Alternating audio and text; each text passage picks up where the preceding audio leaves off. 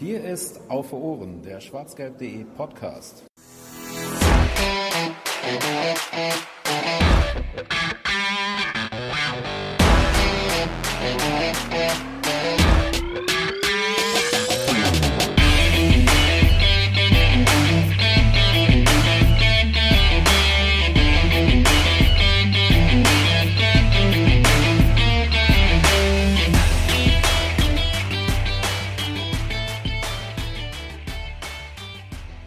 Ho, ho, ho. Morgen ist Nikolaus. Das ist für euch dort draußen relativ irrelevant, weil ihr die Ausgabe eh erst nach Nikolaus hören werdet. Aber wir sind trotzdem in der Vorweihnachtszeit und beginnen langsam ruhiger zu werden, friedseliger. Es wird friedlicher, man freut sich auf die Tage im Kreise seiner Liebsten und zwischendurch wird auch noch Fußball gespielt. Und darüber wollen wir reden, natürlich. In der 66. Auf Ausgabe von Auf Ohren. Da haben wir uns echt ein Ei mitgelegt, dass man immer Ausgabe von Auf Ohren sagen muss. Da komme ich ständig mit auseinander. Das wäre bei einem anderen Podcast-Titel nicht so der Fall. Aber egal. 66. Ausgabe. Hallo und herzlich willkommen. Wir reden in aller Ausführlichkeit über das, was seit der Länderspielpause passiert ist. Jetzt könnten Skeptiker meinen, das war ja gar nicht so viel. Aber naja, wir werden eine Büchse namens Paderborn öffnen müssen und alleine deswegen lohnt es sich wahrscheinlich schon, hier dran zu bleiben. Ich bin nicht alleine, sondern soll herzlichen Grüßen von Jens, der leider äh, verhindert ist und Volker, der auch äh, immer noch gesundheitlich, glaube ich, auch noch angeschlagen ist. Aber macht ja nichts. Unser Auf-Ohren-Team ist mittlerweile so groß, dass man auch Ausfälle mal qualitativ auch hochwertig kompensieren kann. Fast so wie der Kader des BVBs. Und deswegen begrüße ich an meiner Seite zum einen den Georg. Hallo. Guten Abend. Und zum anderen den Boris. Auch dir ein Hallo. Schönen guten Abend. Ja, ich kann Jens und äh, Volker keinen Vorwurf machen. Wenn ich die wäre, hätte ich auch keinen Bock über Paderborn zu reden. Aber einer muss es ja tun. Deshalb sind wir da. Ja. Und ich muss dazu sagen, deine Schwierigkeiten, Fanny, dieses Auflage von Auf Ohren richtig auszusprechen, hast du mit diesem Wortspiel Büchse, Pandora, Paderborn, das war, das war schon stark, muss ich sagen. Ja. War das beabsichtigt? Oder? Das ist beim Aussprechen das ist mir aufgefallen, dass ich da noch okay, mehr okay. draus machen Sag einfach ja. ja. Sag einfach aber, ja. Na, ich bin zu ehrlich. Ich kann, man, zu ehrlich. Kann, man, kann man besser arbeiten, aber gut. Äh, wir sind keine Rosinenpicker, deswegen reden wir über dieses Spiel äh, dann gleich auch. Ähm, vorher wollen wir aber noch was ähm, tagesaktuelleres ansprechen, denn Halleluja! Der BVB hat offiziell bekannt gegeben, dass es ein Fehler war, keinen Stürmer zu verpflichten. Ich meine, so ähnlich hätten wir da auch schon mal drüber gesprochen. Aber jetzt hat Aki Watzke das ja auch nochmal auf der Jahreshauptversammlung oder ja doch, das war's, äh, offiziell angekündigt. Und man liest immer wieder, dass der BVB sich tatsächlich mit neuen Stürmern beschäftigt. Mann, hätte man das mal vor einem halben Jahr kommen sehen. Ich hätte es gefeiert.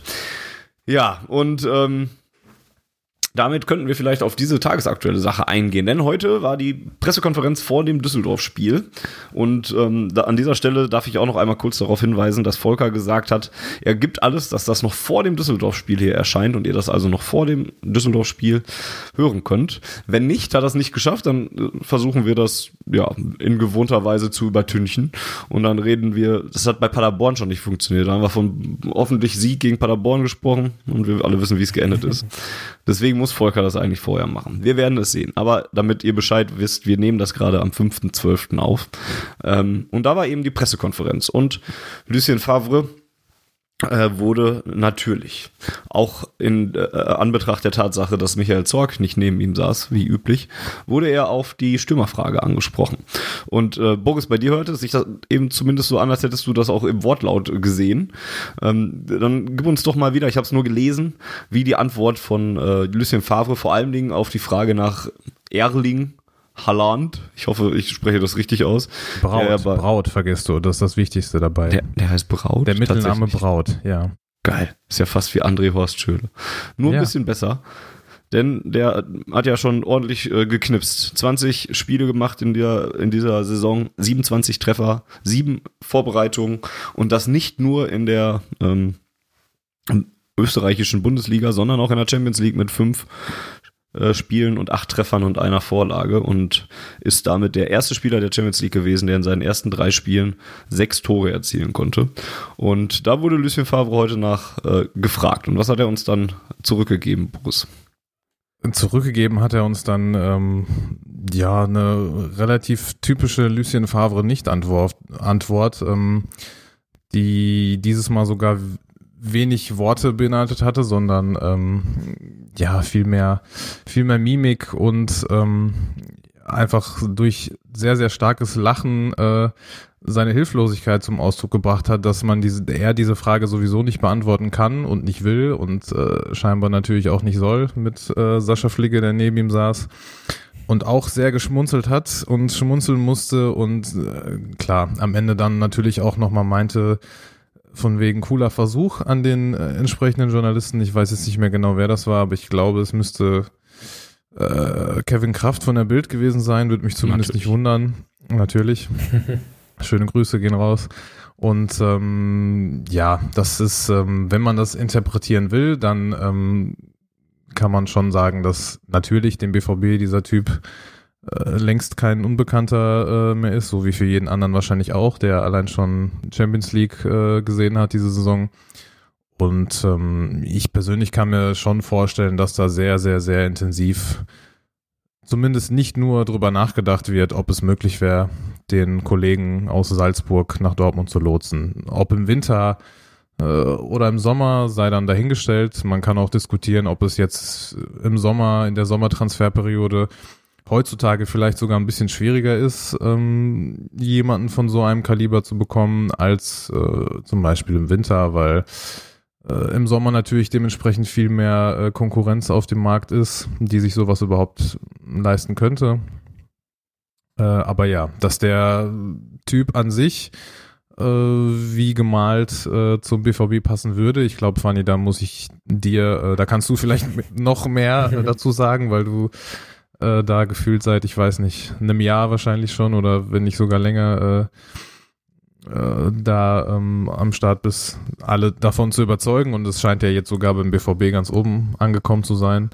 Und äh, ja, ist mit, äh, ich glaube, 1,94, 1,95 ähm, natürlich überragend in der Größe und ähm, Jahrgang 2000, also ich glaube, ist jetzt entweder noch 19 ist noch oder 19. 20. Hat am selben Tag Geburtstag wie ich, merke ich gerade. Das kann alles kein Zufall mehr Das sein. ist äh, Schicksal, Fanny, ne? Das weißt ja. du, das ist kein Zufall, ja. Das ist tatsächlich Und, äh, gemalt. Ja, genau. Und ähm, ja, also ich glaube, wenn man die Chance hätte, äh, irgendwie den zu bekommen oder zumindest ähm, sich in eine Favoritenposition schieben zu können, den irgendwie verpflichten zu können. Ist jetzt auch seit, erst seit diesem Sommer bei Salzburg, hat davor bei Molde gespielt und ähm, hat bei RB jetzt, glaube ich, auch einen Fünfjahresvertrag unterschrieben. Also es wird wahrscheinlich nicht ganz so einfach, äh, wenn man den haben wollen würde. Aber ähm, ich glaube, was das Alter und das Potenzial angeht, gibt es in Europa, glaube ich, im Moment zumindest keinen der irgendwie ähnliche Anlagen und Voraussetzungen hat wie dieser junge Mann. Ich muss tatsächlich sagen, dass ich so von der von der Spielweise ähm, gar nicht viel zu ihm sagen kann, weil ich auch selbst die Salzburg-Spiele jetzt auch mir nicht intensiv angucke, sondern eher versuche zu ignorieren. Trotzdem kam man aber natürlich nicht an dem Namen vorbei und ähm, da, da spricht die Statistik ja, glaube ich, einfach erstmal sehr stark für äh, diesen jungen Mann. Und dann, wenn ich wirklich auf die reinen Zahlen gucke, ne, ein großer Spieler, 1,94, da wo man mal eine Flanke reinbringen könnte, wenn man mal außen durchgedribbelt ist, was ja ab und zu mal der Fall ist beim BVB. Und äh, auch noch so ein junger, entwicklungsfähiger Spieler, das ist, klingt schon sehr, sehr gut. Ähm, ich glaube, es hakert, ha, hakert, hapert dann tatsächlich an der Realisierbarkeit. Georg, wie, für wie äh, realistisch hältst du das denn? Ja, wir haben es ja eben schon mal im Vorgespräch mal kurz, ähm, kurz angerissen. Ähm, ich habe jetzt da auch nicht äh, mehr Informationen, außer äh, diese Infos über diese Ausstiegsklausel, die da kursiert, äh, die ja irgendwie, was meinte Boris vorhin, was zwischen 20 und 25 Millionen Euro betragen soll. Wenn das, ähm, ja, wenn das so stimmt und man ihn für diesen Betrag dann rauskaufen könnte, wäre das natürlich, ähm, ja, ein ganz, ganz schöner Stil, wie man so schön äh, zu sagen pflegt. Ähm, aber ja, wie Boris auch gerade schon eben sagte, äh, werden wir nicht die Einzigen sein, die da so ein bisschen ein Auge auf den Jungen ähm, geworfen haben. Was ich mich dann halt frage, ähm, was eben gerade schon mal viel, ja, wenn wir jetzt, ist das jetzt ein Spieler, den man einfach um jeden Preis haben möchte, weil man den Typ haben will? Oder geht es da halt einfach nur darum, dass man halt jetzt diesen Stürmer so schnell wie es geht haben möchte? Weil dann, dann sprechen wir auch drüber, wann man so einen Spieler verpflichten möchte. Ähm, weil man ja schon jetzt drüber reden kann, auch weil der BVB das ja jetzt so ähm, ja, äh, auf, äh, aus hohen Ämtern sozusagen zugegeben hat, dass man jetzt wirklich mal einen Stürmer gebrauchen könnte, dann reden wir ja wahrscheinlich wirklich darüber, dass man den auch möglichst zeitnah äh, verpflichten möchte. Ähm, und dann bin ich jetzt nicht ganz sicher, ob ähm, dieser Haaland, ähm, ob das sozusagen jetzt ähm, die Lösung B war und man drauf kam, als man irgendwie bei in Anführungsstrichen gestandenen Spielern, da, da fiel ja immer mal wieder der Name Mandzukic, zu dem es ja auch einen Artikel auf schwarzgelb.de gab, ähm, sehr passend, wie ich finde. Ähm, da fielen ja diverse Namen ja, von, wie gesagt, gestandenen Spielern, wenn ich das mal so nennen äh, darf.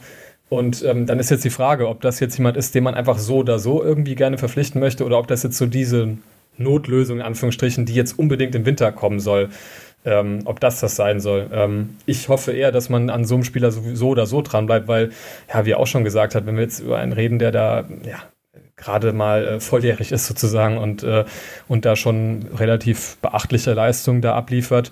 Eben nicht nur in, in, ja, in so einer österreichischen Liga, die wahrscheinlich überschaubar, ähm, überschaubar hohes Niveau hat, sondern halt auch eben in der Champions League da abliefert. Ähm, dann, ähm, ja, dann passt das ja auch so ein bisschen zu der DNA, ähm, die wir uns da irgendwie so ein bisschen in den letzten Jahren ähm, ja, erarbeitet haben, ähm, dass man an solchen jungen Talenten irgendwie dranbleibt. Ähm, ja, wie realistisch das jetzt ist, ähm, weiß ich nicht. Wir können ja mal äh, die Transfermarkt äh, Prozent äh, Gerüchte Küche äh, Statistik äh, befragen. Oh, ja. 20 Prozent ähm, ist nicht so. Ja, okay aktuell. Ja, und wer, ja. wisst noch, wer ist da noch so gelistet? Steht da was Konkretes noch? Ein anderer nicht konkreter, äh, also ein anderer nicht mit äh, Red Bull Leipzig äh, zusammen im Zusammenhang stehender Verein ähm, aus ja. Leipzig. Mhm. der hat 30 Prozent. Der FC Bayern allerdings nur 11. Manchester United 15 Prozent und Neapel und Turin Fragezeichen. Ich habe gehört, immer die Transfermarkt-Prozentzahlen sind immer eigentlich die zuverlässigste Quelle, die. Äh, Eben, absolut. Ja, ne, absolut. Deswegen, ja. Geht Aber also zu 20 um das vielleicht noch mal, ja. aus, dass Arland kommt. Ja, das reicht uns doch jetzt schon, oder? Für heute. Das ist schon besser als nichts. Aber ähm, vielleicht nochmal um kurz, Georg, ähm, äh, zu unterbrechen. Ähm, mhm. Ich habe jetzt gelesen, auch heute oder gestern, ähm, dass für andere Top-Mannschaften, ähm, außer jetzt uns, würde ich mal jetzt mit einschließen, wie Menu oder ähnliche, es einen doch relativ großen Minuspunkt ähm, gibt, der mit Haaland verbunden ist, der diese Vereine davon abhalten könnte, ihn zu verpflichten und der heißt Mino Raiola. Ähm, oh, ja. Der ist Stimmt, den äh, ich vergessen. Tatsächlich ähm, natürlich mal wieder sich ähm, seine die Beraterrechte für so ein aussichtsreichen, potenziellen äh, Superstar-Spieler natürlich gesichert und man munkelt, dass vor allem Manchester United da sehr, sehr stark interessiert ist, ihn zu verpflichten, aber wohl ähm, von diesem Transfer, von diesem möglichen jetzt abrücken soll, wegen ihm. Ich weiß nicht, ähm, inwiefern das für den BVB auch ein Ausschusskriterium ist oder sein sollte. Ähm, ja, das, wäre mal eine interessante ein Frage, Thema. ob man dann naja, mit den genau. Erfahrungen, BVB, die man gemacht hat, auch mal das BVB besser sein hat ja mit Mikitarian, äh, mit dem Mikitarian-Transfer da, glaube ich, das, das absolut letzte Level durchgecht, was Raiola angeht. Ja, Daher, das glaube ähm, ich auch, ja. ja. Aber da glaube ich, gab es ja noch irgendwelche anderen schwierigen äh, Besitzrechtsansprüche äh, ja, von ja, irgendwelchen ja. ukrainischen äh, Firmenanteilen, mit die irgendwie der, der eine hatte irgendwie sein Bein, der andere seinen rechten Arm in Besitz. Also irgendwie da war irgendwie ganz komisch. Das war sehr kurios, ja. Ja, inwiefern da Mino Raiola wirklich der Hauptverantwortliche war für diese Verkomplizierung, ist eine andere Frage, aber ja, muss man könnte man sicher auch diskutieren, inwiefern das für den BVB jetzt bei Haaland ähm, wichtig wäre oder die aufgrund seines Potenzials da eventuell einfach ähm, ja das trotzdem machen würden. Ja, witzig ist auf jeden Fall mal, dass die Bild, unsere allerliebste Sportquelle, denn äh, der Sportteil ist ja gut, sagt man, ähm, dass die das hm. als Pro-Argument genommen haben für den BVB, weil wir ja so gut mit äh, Mino Raiola können. Und ähm, ja, Interessant. Immerhin. Das würde mich aber gar nicht mal wundern, ehrlich gesagt. Das, also das ist jetzt natürlich auch alles sehr im Rahmen der Spekulation, aber dass so ein Raiola-Typ dann ähm, ja, mit, so blöd das klingt, aber mit so einem Watzke sich an den Tisch setzt oder Zorg und, und die sich alle gar nicht so schlecht verstehen, würde ich nicht mal für ausgeschlossen halten, ehrlich gesagt. Nicht, weil dass ich jetzt Watzke vorwerfe, irgendwie äh, so wie Raiola so ein bisschen dubioser, ähm, mit wahrscheinlich auch kriminellen Organisationen verflochtener Typ zu sein, aber so ein bisschen dieses, ja, dieses Macher-Männer-Gehabe, so, das ist ja jetzt nicht so was ganz Unbekanntes irgendwie. Mhm. Dazu kommt dann auch, dass ähm, nach, der Miki, nach dem Mikitarian-Transfer sich zum Beispiel auch ähm, schon ein Spieler von äh, Mino Raiola zu dem BVB verirrt hat, wenn es auch nur äh, zur Jugend war, denn Immanuel Feray, äh, der ja, über ja, den wir auch schon gesprochen haben, der wird ja. auch von Mino Raiola beraten. Und kam dann eben am 1.7.2017 aus Alkmaar und da war Mikitarian schon weg und da hat man anscheinend sich ja auch mit ihm an den Tisch gesetzt. Also nicht mit Feray, mit dem hoffentlich auch, aber eben auch mit äh, Raiola. Und deswegen als Ausschlusskriterium eignet sich das anscheinend dann wohl nicht. Nee, ja, ich hab, nicht. Jetzt, wo ihr es gerade sagt, ich erinnere mich auch mal vor, es gab mal irgendwo einen Bericht über den. Ich glaube, das war, war das sogar im Spiegel oder so, also es ist bestimmt schon vier, fünf Jahre her oder so. Und da kann ich mich erinnern, dass Raiola zitiert wurde damit, ähm, so sinngemäß bis auf Bayern, Dortmund, Leverkusen und ich glaube noch die Blauen wären in den Management-Ebenen in, in, deutschen Fußball-Bundesliga-Vereinen nur, nur Amateure, so sinngemäß. Ähm, von daher, ja, vielleicht, vielleicht passt das da auch rein. Ah, also was, was, was für, für uns sprechen würde, wenn er nach Deutschland will, oder wie? Ja, ja, also wie gesagt, dass, dass wir scheinbar jemand äh, ein Verein sind, mit dem man da äh, Geschäfte machen kann, würde, würde mhm. er das wahrscheinlich so sehen. Ja, wir sind gespannt. Was sind noch andere Kandidaten, äh, die, die für euch noch in Frage kämen? Mario das, war, das wäre tatsächlich jetzt lustigerweise meine nächste Frage an euch gewesen. Das genau. Gut, Mario Mandzukic hat Georg ja gerade schon angesprochen, mhm. dass der vielleicht spielertechnisch äh, noch in Frage käme, also rein sportlich gesehen, aber der hat eben ja, andere Schwierigkeiten und äh, weswegen der BVB ja auch wohl so dem Vernehmen nach zumindest ähm, schon mal sich davon distanziert hat. Ähm, auch Georg war es, der auf den schwarzgelb.de Artikel daraufhin äh, nochmal hingewiesen hat. Also wer nicht genau weiß, worauf wir da anspielen, es geht um politische Einstellungen und so weiter alles, der kann bitte nochmal auf schwarzgelb.de gucken. Ähm, Mario Mandzukic oder Der Zweck heiligt nicht die Mittel war die, der Text, der am 28.11. veröffentlicht wurde. Ja, und dann eben äh, die Frage nach anderen Möglichkeiten, die der BVB noch hätte. Georg, fällt dir noch einer ein? Offen gestanden nicht, außer wenn ich jetzt halt wild rumspekuliere und äh, irgendwelche Namen hier reinwerfe, die, wo man hört, dass es irgendwie, ja, dass sie irgendwie unglücklich sind oder äh, ja, ja, um jetzt mal so Einnahmen zu nennen, das ist halt so mein, mein kleiner persönlicher Traum seit Jahren irgendwie. Und man könnte sogar eine kleine Brücke bauen. Ähm, ich habe gehört, dass, ähm, dass Mario Balotelli mal wieder sehr unglücklich ist in Italien. Ach, Scheiße. ai, ai, ai, Und äh, um die Brücke zu bauen, äh, ehemaliger Spieler von Favre in Nizza, wo es, glaube ich, auch gar nicht so schlecht äh, geklappt hat. Ähm, aber wie gesagt, das ist äh, also das entbehrt jeglicher äh, Grundlage oder das habe ich mir jetzt gerade so ausgedacht. Von daher ähm, Nee, ansonsten, ähm, ja, dieses Mandzukic-Thema, das ähm, ist ja auch irgendwie schon, ähm, also Mandzukic jetzt als, als Spieler, ähm, das begleitet den BVB ja irgendwie auch schon gefühlt ein paar Jahre. Also immer mal wieder, wenn so, wenn so dieses Stürmer-Thema aufkommt, hört man irgendwie auch immer diesen Namen Mandzukic. Ähm, von daher, ansonsten, was natürlich auch irgendwie immer so ein Name ist, äh, der häufiger fällt, ist Giroud. Ähm, mhm, Sehe ich aber irgendwie äh, auch nicht, ehrlich gesagt. Ich weiß nicht, wie da so der, der aktuellste Stand der, der Berichterstattung auch ist. Ähm, gut, er scheint ja auch nicht wirklich viel Spielzeit zu bekommen. Ich habe das nicht ganz intensiv verfolgt, aber ihr könnt mich gerne korrigieren ähm, bei Chelsea. Aber ähm, ja, da, ich, ich finde, da kommen wir wieder so ein bisschen zu der, ähm, zu der Frage, die ich vorhin so, so halb in den Raum gestellt hatte ähm, ob es jetzt wirklich äh, darum geht, jetzt um jeden Preis im Winter jemanden zu holen oder ob man halt das schon auch gerne verbinden möchte mit einer gewissen Perspektive, weil ob das jetzt äh, Giroud ist, der irgendwie, ich glaube, weiß ich nicht, 34 oder so, 32, 33, 33. 34, sowas in dem, 33, okay, ähm, ist oder halt äh, Mandzukic, der wahrscheinlich auch so ähnlich äh, in dem Alter wahrscheinlich sein wird. Ne? Ähm, Stimmt, ja. Das sind natürlich jetzt keine auch Spieler, 33. die du, ähm, ja, die du mit einem Fünfjahresvertrag ausstattest und dann noch äh, ewig was von hast. Ähm, von daher, ich weiß nicht, seht ihr das jetzt so, dass, ähm, dass man jetzt wirklich um jeden Preis da jemanden holen soll und holen will? Oder, ähm, also Fanny muss ich vielleicht nicht fragen. Naja. ja, schon. Besser gestern, besser gestern schon. Besser Ja, gestern, besser vor einem halben Jahr, richtig, ja. Ja.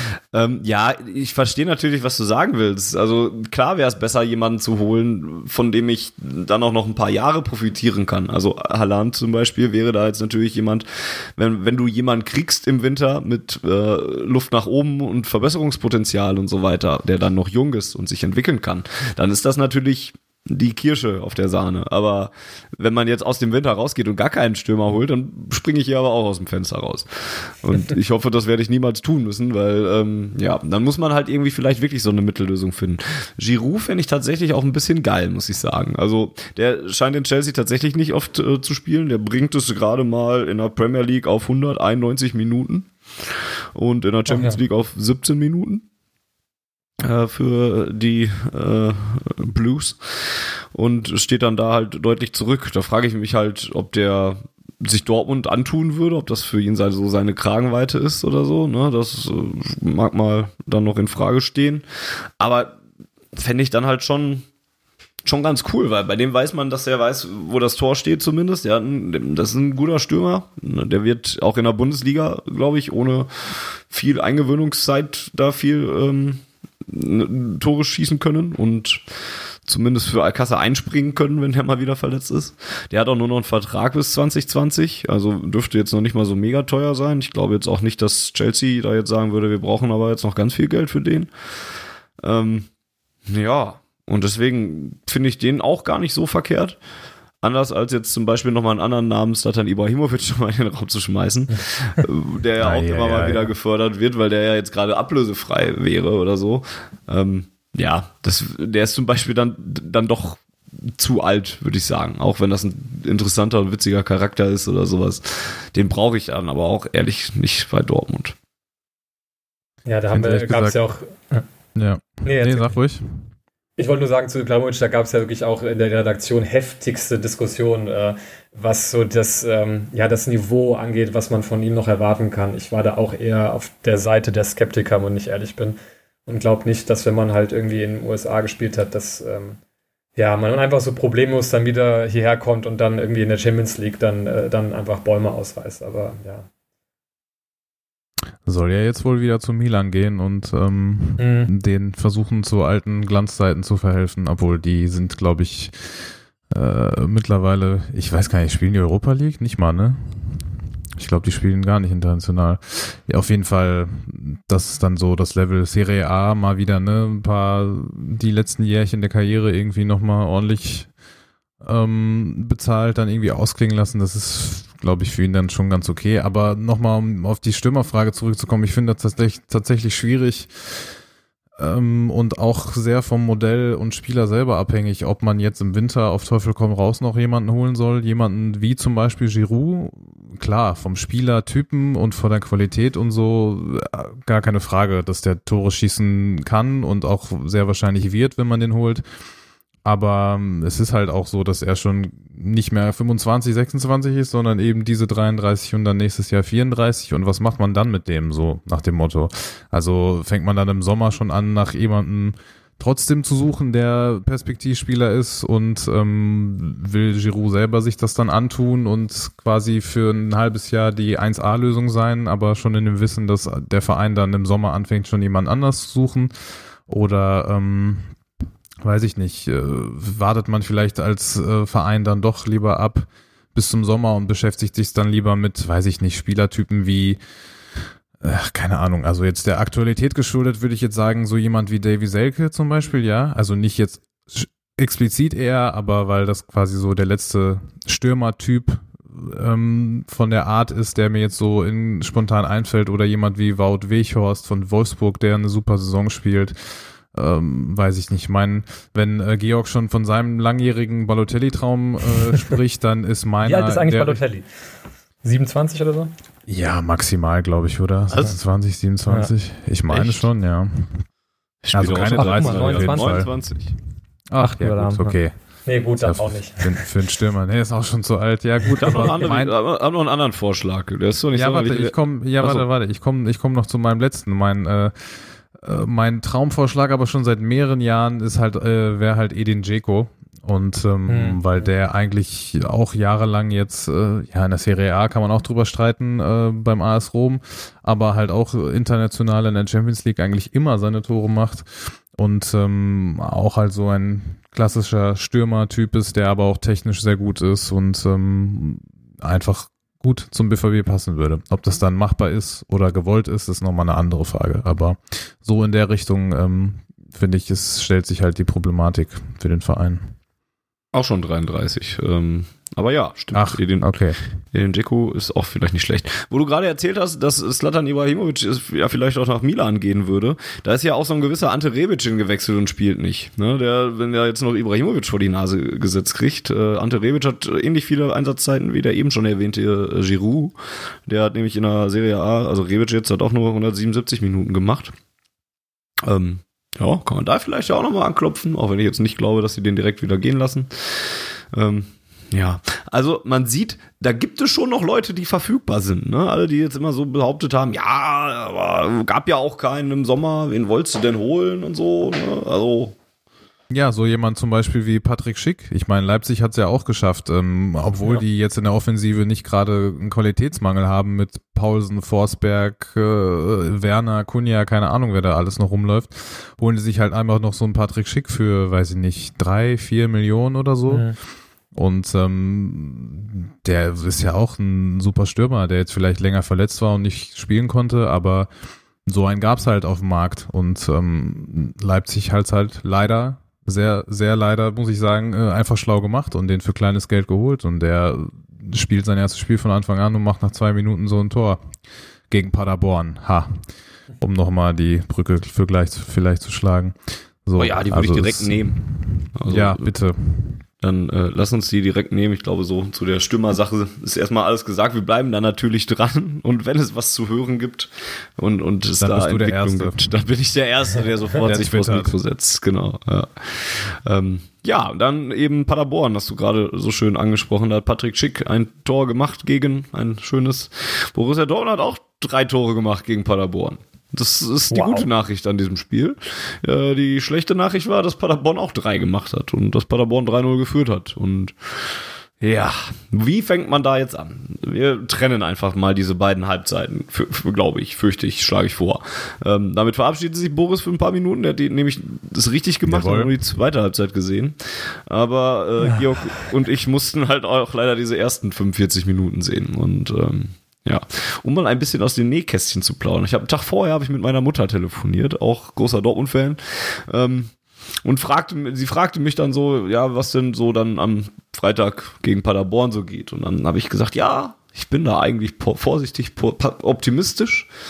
Ist ja schließlich auch nur Paderborn. Ja, und dann einen Tag später bereute ich diese Aussagen dann. Ich hatte nämlich tatsächlich auch eigentlich echt das Gefühl, wenn du jetzt ne, Länderspielpause, du willst was wieder gut machen, all die ganze Scheiße mit Bayern vorher und sowas.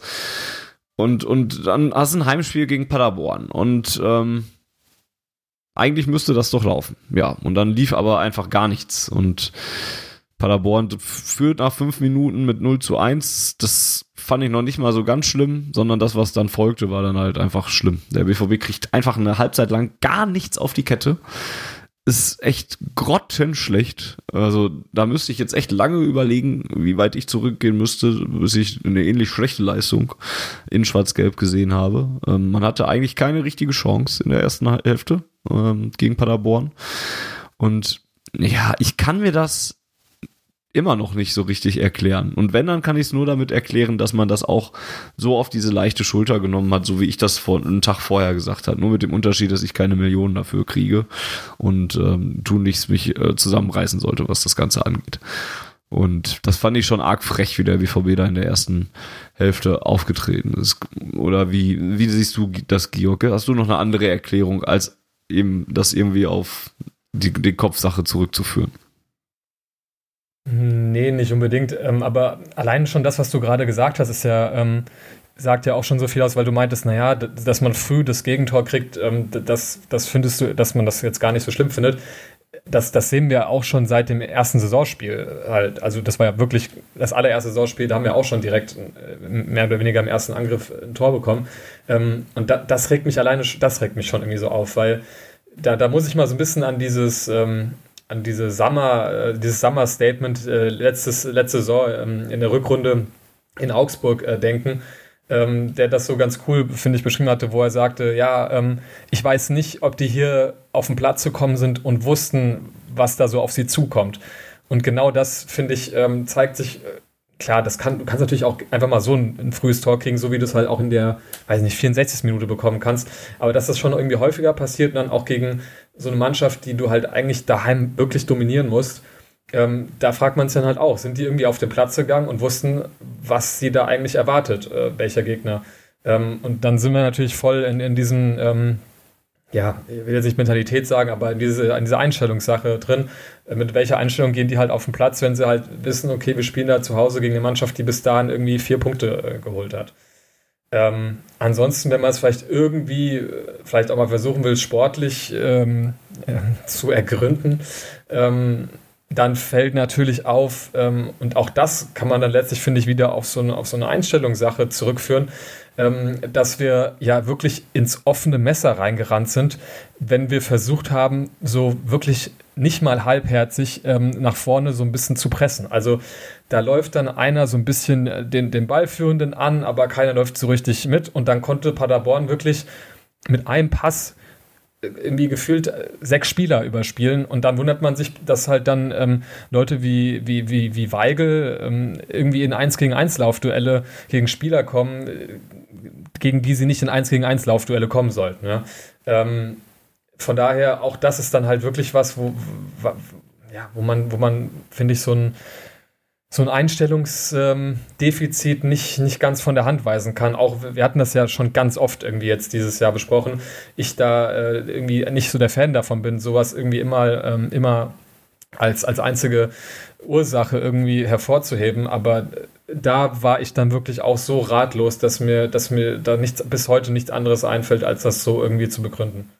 Vor allen Dingen, was dann noch dazu kommt, ist, ähm, eigentlich die zweite Halbzeit dann auch noch. Also ich fand, ich war noch nicht mal wütend nach dieser ersten Halbzeit. Auch egal wie schlecht und scheiße die war da, da, da kam ich mir noch gar nicht so fürchterlich verarscht vor. Schon so ein bisschen, aber noch nicht so fürchterlich. In der zweiten Halbzeit, beziehungsweise nach fünf Minuten in der zweiten Halbzeit, da wurde ich wütend. Da, da kam ja. ich mir nämlich richtig verarscht vor. Das ging weil man, genauso, ja. Weil man dann auf einmal, ne, du hast sofort gesehen, die Mannschaft ist mit einer ganz anderen Körpersprache aus der Partie, äh, aus der Halbzeit rausgekommen. Ganz anders da reingegangen. Es brauchte zwei Minuten, bis man mal durch eine gescheite Kombination Sancho komplett freigespielt hatte, quasi mühelos den Anschluss Anschlusstreffer schießt. Und das, das, das ging einfach vorher über 45 Minuten gar nicht. Und dann kommst du aus der Halbzeit raus und auf einmal geht das, auf einmal hast du eine ganz andere Körpersprache drauf. Da wurde ich dann erst richtig sauer. Also das fand ich dann tatsächlich schlimm. Und das passt dann ja auch eigentlich nur dazu, dass ihr im Kopf irgendwas verkehrt war oder sowas. Dass man dann gesagt hat, ja gut, jetzt aber erst recht. Keine Ahnung, warum man das erst in der Halbzeit dann sagt und nicht nach dem 0-1 vielleicht mal. Oder spätestens nach dem 0-2. Ähm, aber da kam ich mir dann echt tatsächlich komplett verarscht vor, weil ich hätte, glaube ich, auch weniger ein Problem mit dem Spiel gehabt, wenn das jetzt einfach so weitergegangen wäre und man jetzt einfach schlecht, einfach komplett schlechtes Spiel gemacht hätte, von Anfang bis Ende. Dann wäre ich immer noch sehr resigniert gewesen. Lucien Favre wäre vielleicht nicht mehr Trainer gewesen. Aber irgendwie hätte ich damit leichter umgehen können, als mit so einer Leistung, wo ich dann mich komplett verarscht fühle, weil es auf einmal dann wieder geht. Das Wobei, wenn man mal, also ich weiß nicht, äh, da kann jetzt vielleicht auch gleich Boris noch, äh, noch einsteigen, der dann auch die zweite Halbzeit gesehen hat, aber ich habe danach so gesagt, also die, die erste Halbzeit, da müssen wir nicht drüber reden, da, da war einfach keine, keine schwarz-gelbe Mannschaft äh, auf dem Platz in der zweiten, also die zweite Halbzeit war ja so gesehen, fand ich auch jetzt nicht die totale Dominanz, sondern sie war eigentlich so, wie wir die ganze Saison gespielt haben. Das heißt, wenn wir jetzt mal die Leistung, die in der zweiten Halbzeit abgerufen wurde, so aufs ganze Spiel übertragen würden, dann würdest du daheim vom Ergebnis her relativ deutlich gegen Paderborn, gegen, gegen, gegen eine der schlechtesten Mannschaften der Liga verlieren. Ähm, aber hast gleichzeitig so diese Szenen, wo du auch jederzeit wieder mal ein oder zwei Dinger hättest kriegen können. Das, da gab es ja auch wirklich Szenen in der zweiten Halbzeit, wo man sich dachte, uiuiui, also da hätte es jetzt halt auch wieder jetzt zum vierten Mal klingeln können bei uns. Ja. Und das ähm, führte mich dazu, dass ich dann äh, mich dann nicht irgendwie äh, da auch aus den genannten Gründen, die du gerade genannt hast, einfach weil dieser Kontrast so krass war, ähm, aber auch so rein vom Sportlichen nicht so jetzt ähm, über diese zweite Halbzeit freuen konnte, weil ich habe jetzt da nicht so diese entfesselte Mannschaft gesehen, sondern ich habe halt das gesehen, was man halt die ganze Saison über gesehen hat und da kannst du mit so einer Leistung daheim gegen Paderborn schon mal, wie gesagt, vom Ergebnis her ganz okay gewinnen, aber Dominanz war das jetzt dann irgendwie auch nicht, fand ich. Nee, passt ja dann auch, dass man nach dem schnellen 1 zu 3 dann ja auch erstmal wieder in so einem, nach so einer genau, kleinen ja. Druckphase, da folgte zwar noch ein bisschen was hinterher und man hatte noch die eine oder andere Chance, aber dann verfiel man wieder in diesen Trott und dann erst dauert es bis zu 84. bis Witzel das 2 zu 3 gemacht hat und man dann zur großen Schlussoffensive quasi aufgerufen hat. Ähm, ja, Boris, du hast die zweite Halbzeit gesehen, du hast das Schöne hm. an dem Spiel gesehen. Ähm, was hast du denn ja, daraus ich, gemacht? Ich finde tatsächlich schön, war das auch nur relativ zur ersten Halbzeit. Also, weil der Maßstab in der ersten Halbzeit so weit nach unten geschraubt wurde, ja. dass alles, was in der zweiten Halbzeit danach kommen konnte, hätte eigentlich gar nicht schlechter sein können. Und so kam es dann äh, auch. Es wurde besser und es wurde dann am Ende noch äh, ein Punkt ähm, und drei Tore. Aber ähm, wie Georg schon gerade meinte, also das war weit, weit weg von jeglicher Dominanz, ähm, jeglichem berauschenden äh, Spiel, was auch immer. Ich finde, es war eigentlich eine ziemlich schl logische Schlussfolgerung aus dem, gegen welchen Gegner man gespielt hat. Und es war halt immer noch nur Paderborn.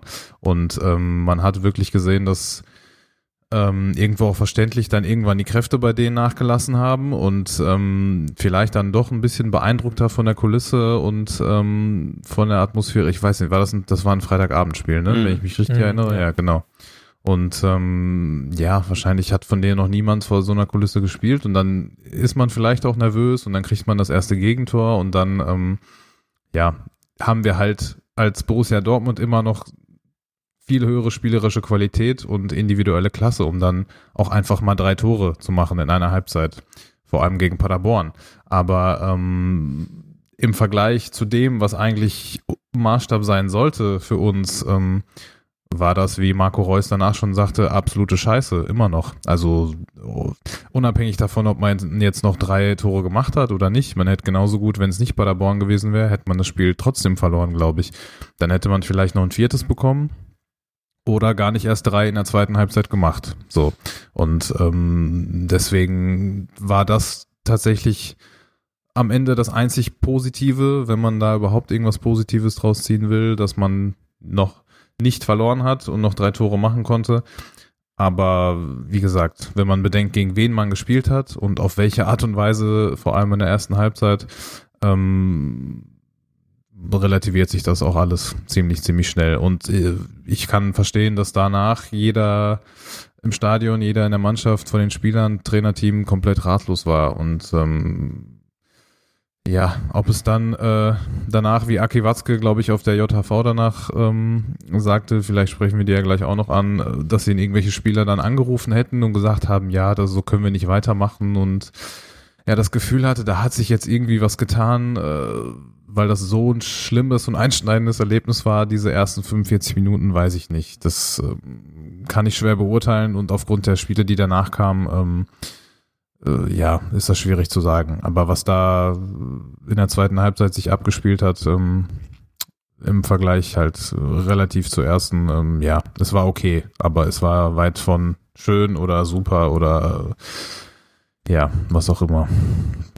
Ja, sicherlich äh, richtig. Es ist halt im Verhältnis. Ich konnte mich da auch tatsächlich auch wenig drüber freuen. Ich habe das dann nur noch so mit so einem LOL zur Kenntnis genommen, dass du da dann tatsächlich noch einen Punkt mitnimmst und habe mich eigentlich mehr darüber gefreut, dass Paderborn nicht mit einem Sieg nach Hause gegangen ist, weil die dann ja auch alle Register gezogen haben und der kleine sympathische Verein waren und, und sich so präsentiert haben.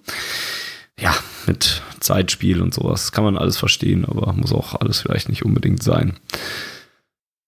Ja, ähm, es wurde viel dann auch über die Aufstellung geredet. Weigel und Hummels zum Beispiel wurden zusammen in die Innenverteidigung gestellt, obwohl eigentlich klar war, dass der Gegner wahrscheinlich mit schnellen Spielern kontern würde, was dann Weigel und Hummels natürlich nicht so effektiv verteidigen können.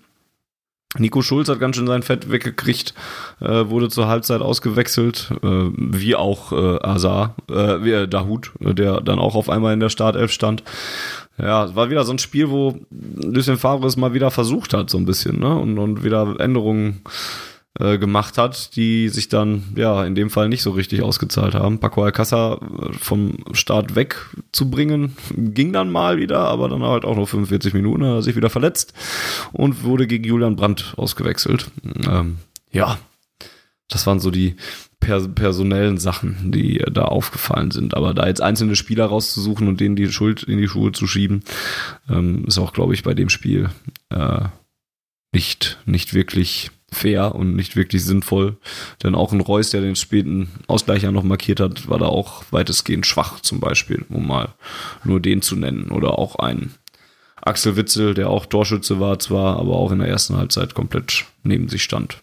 Dann ja, vielleicht nochmal kurz, ähm, ganz kurz nochmal um einzuhaken. Ich finde das tatsächlich klar kann man das Argument mit Weigel und ähm, Hummels in der Innenverteidigung bringen. Klar, natürlich ähm, muss man das Lucien Favre irgendwo ankreiden. Ich war dann tatsächlich aber doch relativ geschockt, muss ich sagen, wie langsam Julian Weigel wirklich ist. Also ähm, natürlich ist das alles immer im Vergleich zu sehen, ne, gegen wen man dann ins Laufduell geht.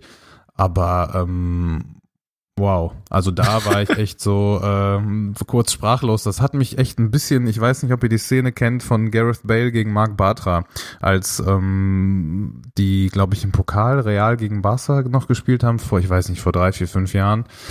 Da ähm, hat das der, der, wo er im Bale- Seitenaus erst noch rumrennt. Er Genau, wegcheckt. genau, genau, Ja, wo ja, er ja. quasi Einfach so, so eine riesen, so eine riesen Kurve um ihm läuft und eigentlich den viel längeren Laufweg hat, aber ihn trotzdem dann nochmal irgendwie auf 10 Metern 15 wegnimmt und ähm, das hat mich so ein bisschen daran erinnert. Also ich war echt sehr, sehr überrascht, wenn ich das milde ausdrücken darf. Ähm, ja, aber klar, natürlich kann man da auch anders aufstellen. So, das ist mir nur kurz nach eingefallen. Aber ist ja interessant, weil da reden wir ja gerade äh, jetzt im Weigels Fall auch über jemanden, wo wir letzte Saison noch, noch voll des Lobes waren, wie geil der nicht auch plötzlich in der Innenverteidigung spielen kann. Ne? Und, und dann ist das irgendwie so, aber das sagt mir dann auch irgendwie, dass es halt auch ähm, halt taktisch oder, oder wie, wie die Mannschaft dann auch gepresst hat und so weiter, halt oft, dass man ihn oft in Situationen gebracht hat, wo man halt irgendwie nicht sein soll, wenn man Julian Weigel ist. Und Ja, wo absolut. offenbar man halt letztes Jahr irgendwie das besser gelöst hat, irgendwie nicht in solche Situationen äh, zu bringen, weil, wie gesagt, ich erinnere mich nicht dran, dass wir letztes Jahr ähm, so, weil ich habe das auch gedacht, das ist Gottes Willen, wie kann das denn sein, dass, dass man da so, ähm, so, dass der Gegenspieler einem so wegläuft, aber ja, vielleicht äh, war der wirklich ganz oft da in sehr, für ihn sehr ungünstigen Positionen, wo wir es irgendwie letztes Jahr scheinbar geschafft haben, ihn irgendwie äh, von fern zu halten. Ja, absolut, weil Weigel generell als Innenverteidiger fand ich auch richtig stark. Also dafür, Ja, dass es total. nicht seine angestammte Position ist, ähm, fand ich den eigentlich relativ überragend letztes Jahr über weite Strecken. Und genau die gleiche Situation haben wir auch zum Beispiel, ich glaube, bei Hummels gegen Lautaro Martinez gegen Inter Mhm. gesehen, ne? Vor dem 1-0. Der läuft ihm einfach weg. Und der ist halt einfach nicht so schnell, der ist halt einfach nur so schnell, wie schnell er ist, der Hummels, und er kann halt nicht schneller laufen. Und ähm, das ist gerade, glaube ich, auch das, was du sagst. Wenn man die Innenverteidiger oder die Defensive dann nicht in solche Posi äh, Situationen überhaupt bringt, dann ähm, kann man auch diese Geschwindigkeitsdefizite durch alles andere, was die überragend machen, dann auch wettmachen. Und dann fällt das nicht auf und dann ist das auch kein Problem. Aber wenn dir die Spieler einfach weglaufen, dann ähm, ja, dann siehst du halt einfach aus wie die ärmste Sau und äh, vielleicht auch gerade dann, wenn es nicht unbedingt deine Schuld ist. Das war das Spiel, wo dann nachher über das Pressing und, und äh, in den verschiedenen Formationen gesprochen wurde, ne? Mats Hummels, der Inter? gesagt hat, wir können nicht 4-2-3-1 spielen oder wir wissen nicht, wie wir im 4-2-3-1 Ja, pressen sollen. ja. So war Ja, ja, genau. Ja, So war ja. der Wortlaut. Aber der hat ja dann, ja, der hat dann aber, glaube ich, gestern oder wann das war, dann doch relativ, also nicht relativiert, sondern gesagt, dass es absolut nicht als Kritik zu verstehen war gegen Lucien Favre und ähm, ich weiß nicht mehr genau, was sein Wortlaut war nach dem Interspiel, aber sowas ähnliches, ja, dass die nicht genau wissen würden, was die machen sollen denn in der bestimmten Formation. Was auch schon einiges aussagt. Eieieiei. Was, was finde ich auch noch mehr über die Spieler selber aussagt, oder? Also, also ja, das kannst du natürlich wieder alles jetzt auf Favre äh, ähm, ja, ja, nee, hast du recht, ja. reduzieren und sagen, ja, es kann ja nicht sein, dass hier die Mannschaft nicht weiß, wie sie im 4-2-3-1 pressen soll. Ich denke mir aber auch, ey Leute, die das sind Berufsfußballer. Ich stelle mich doch auch nicht in die Schule hin und sage, ja, ich weiß jetzt leider nicht, wie ich euch das einmal eins beibringen soll. Unser Schulleiter hat uns das nicht erklärt. Das ist irgendwie dann, finde ich auch seltsam. Also, ja, und, vor allem das ja dann anzusprechen bei der Presse, nicht bei irgendwem, ne? Also du, du weißt ja ganz genau, wem du da gerade was erzählst und ähm, du weißt im Zweifel auch, was solche Aussagen dann zwangsläufig nach sich bringen können oder nach sich ziehen können. Wenn ähm, vor allem ein Matsumelt sagt, ja, ich habe eigentlich gar keine Ahnung, wie wir dann äh, spielen sollen oder was wir machen sollen, dann ist es ja klar, dass es zwangsläufig nicht auf ihn, sondern auf den Verantwortlichen für Taktik und Aufstellung und so weiter zurückfällt. Und ähm, ich weiß nicht, ob es ihm in dem Moment so bewusst war, was er da gemacht hat, ähm, aber das ist kein, kein Good Look, wie man sagt, auf Englisch, auf gar keinen Fall. Ja, hätte er vielleicht auch einfach, dann soll er halt zu Favre gehen, anstatt äh, zu Presse und den nochmal fragen, wie das dann eigentlich mit dem Presse ja, genau. funktioniert. Oder das wie einfach das intern vielleicht besprechen. Ja. ja.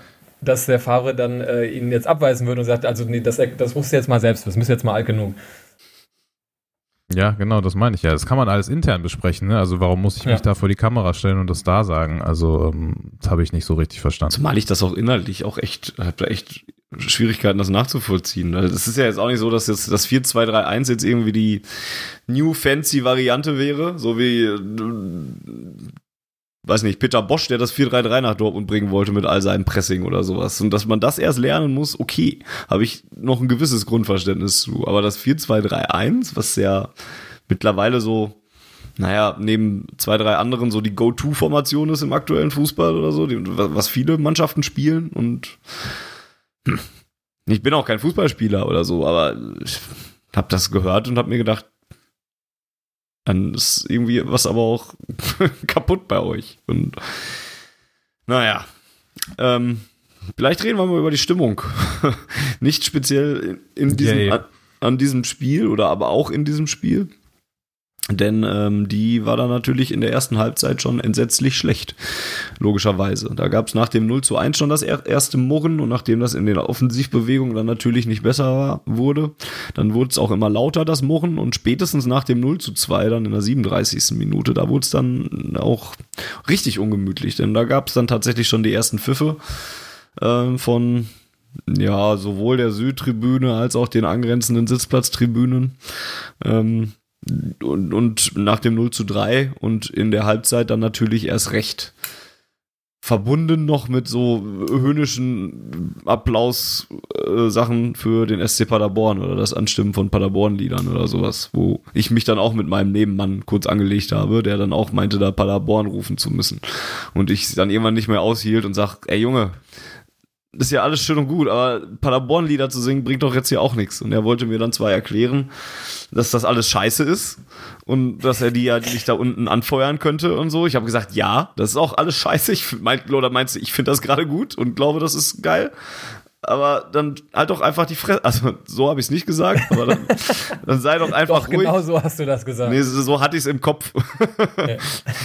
So hatte ich es im Kopf und dann habe ich dann gesagt, mach so wie ich, dann, dann stell dich hin und sag halt einfach gar nichts. Du musst sie doch nicht anfeuern. Aber Paderborn-Lieder singen brauchst du doch jetzt ja auch nicht. Ist doch auch Quatsch. Ja, und der war dann auf einmal aber auch ganz heiß, als dann diese Aufholjagd in der zweiten Halbzeit startete. Und dann war er wieder ganz vorne dabei mit dem Anpeitschen, während ich da nur noch stand und fassungslos mit dem Kopf geschüttelt habe, weil äh, ich dann auch nicht mehr so richtig heiß drauf war auf das Supporten. Wie habt ihr das Spiel denn ähm, von der Stimmung her wahrgenommen? Ich glaube, Boris, wenn du nur die zweite Halbzeit gesehen hast, warst du ja wahrscheinlich nicht im Stadion. Ich war nicht im Stadion, nee, also ich kann da leider nicht so viel zu sagen. Aber Georg, wer ging es dir denn? Nee, ich war ich tatsächlich auch nicht da, aber so. ich habe zumindest halt eine ne, ne Meinung, sage ich mal, dazu. Ähm, das, das führt dann vielleicht so ein bisschen, ähm, ohne jetzt eine Überleitung zu machen, zu aber das wurde ja auf der JHV auch mal angesprochen, ähm, äh, von äh, Jakob von der ähm, äh, Fanabteilung ähm, und von Watzke, der das dann so ein bisschen aufgenommen hat, nämlich halt so ein bisschen dieses, ähm, ja, wie weit können dann solche Unmutsbekundungen dann gehen, wenn das dann in die Richtung äh, einbringt, dass man halt irgendwie dann ja die gegnerische Mannschaft irgendwie anfeuert oder äh, halt ja das alles so ein bisschen äh, vielleicht eine Spur zu weit treibt. Ähm, da bin ich natürlich grundsätzlich total auf deiner Seite, dass ähm, ich ja, also so Pfeifen während, während des Spiels finde ich auch immer so ein bisschen, ja, unproduktiv, ähm, weil ja in dem Moment, wo man halt irgendwie im Stadion ist und Borussia Dortmund spielt, ähm, versuche ich zumindest irgendwie, egal wie viel Frust ich da habe, ähm, zumindest immer so ein bisschen nicht aus dem Auge zu verlieren, dass wir halt irgendwie immer noch versuchen müssen, diese 90 Minuten ähm, da irgendwie alles noch rauszuholen, was geht. Und äh, dass man halt dann, ja, als Fan dann irgendwie seinen, seinen Teil dazu beitragen möchte, ähm, auch wenn man halt irgendwie so wirklich richtig die Schnauze voll hat. Und ähm, deswegen finde ich es auch gar nicht schlimm, wenn man dann halt auch nach dem Spiel dann da die Gelegenheit nutzt, um dann was auch immer zu tun, ob man jetzt die Mannschaft auspfeift oder sie äh, wegschickt, wenn sie zur Tribüne kommt äh, oder vielleicht gerade zum Gespräch bittet. Ähm, das finde ich alles völlig legitim und ähm, ich finde es auch schwierig, da Leuten irgendwas vorzuschreiben, aber ich halte es da irgendwie so, dass man halt wirklich während dieser 90 Minuten ähm, erstmal irgendwie gemeinsam alles dafür geben soll, das Ding irgendwie über die Bühne zu bringen, noch alles rauszuholen und dann sich nach dem Spiel mit solchen Sachen beschäftigt. Ähm, deswegen fand ich das auch so ein bisschen bei der JHV ähm, so ein bisschen, hat mich das sehr, hat mich sogar ein bisschen sehr gestört, muss ich sagen. Also, ich weiß nicht, ob ihr das mitbekommen hattet. Jakob hatte halt ähm, in seiner Rede da am Ende kurz ähm, darüber gesprochen und halt gesagt, naja, das geht nicht, dass man halt bei einem Spiel im Westfalenstadion, dass da der Gegner äh, bejubelt wird. Ähm, und ich finde, wenn jemand, der die Fanabteilung vertritt, sowas sagt, finde ich das total legitim. Ich finde es inhaltlich richtig und ich finde, er ist der richtige Mensch, der, der sozusagen so eine Art Mandat hat, über solche Dinge zu sprechen. Was mich aber halt dann irgendwie total geärgert hat, ist, dass ähm, Watzke dann bei seiner Rede das dann so direkt aufgegriffen hat und dann halt sozusagen die Vorlage genutzt hat und dann nochmal einen oben drauf gesetzt hat und dann so sinngemäß so ein Ding, ja, wer das macht, der soll wegbleiben oder der ist kein Borusse und, und, und so weiter und mhm. so fort.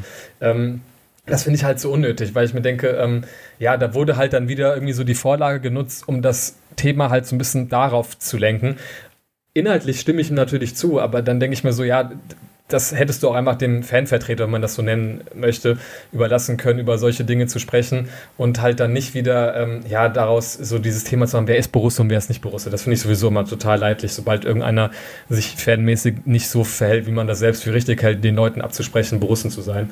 Ähm, das geht mir sowieso irgendwie auf den Senkel. Aber ja, deswegen ja, so viel von, äh, obwohl ich nicht da war, so meine, meine Meinung dazu, zu diesem Stimmungsding. was ich jetzt so rückblickend sagen würde, das war wahrscheinlich dann doch der erste Spieltag oder das erste Spiel in dieser Saison, wo man wirklich sagen könnte, dass es so ein bisschen gekippt ist, oder? Also vorher war das ja wirklich alles noch, ähm, ja, noch im Rahmen und, und ähm, ich habe dann auch so, weiß nicht, wie du das wahrgenommen hast, Fanny, aber so gehört, dass ähm, vor allem so ein bisschen diese, ja, das Engagement der, der aktiven Szene so um die Halbzeitpause rum vielleicht auch ausschlaggebend dafür war, dass es nicht komplett irgendwie schon während des Spiels gekippt ist und man sich dann doch irgendwie noch so ein bisschen auf die Unterstützung irgendwie besonnen hat. So habe ja. ich das zumindest äh, erzählt bekommen. Ja, absolut. Also das und natürlich die Tatsache, dass der BVB nach zwei Minuten in der zweiten Halbzeit dann das 1 zu 3 schießt. Ja. Ähm, ich glaube, wenn das jetzt auch nicht gefallen wäre und es bis zur 60. oder so jetzt auch ohne nennenswerte Szenen vorangetrottet wäre, wäre es auch nochmal schwieriger geworden. Aber ja,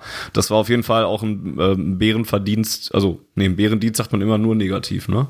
Ähm, ich glaube schon, ja. So ist es nicht gemeint. Jedenfalls, das war dann wirklich ein Verdienst der, der aktiven Szene in Block 12, die da halt wirklich sich versucht hat, auf den Support zu konzentrieren und das dann auch durchgezogen hat. Und da sind dann auch viele Leute wieder drauf eingestiegen und.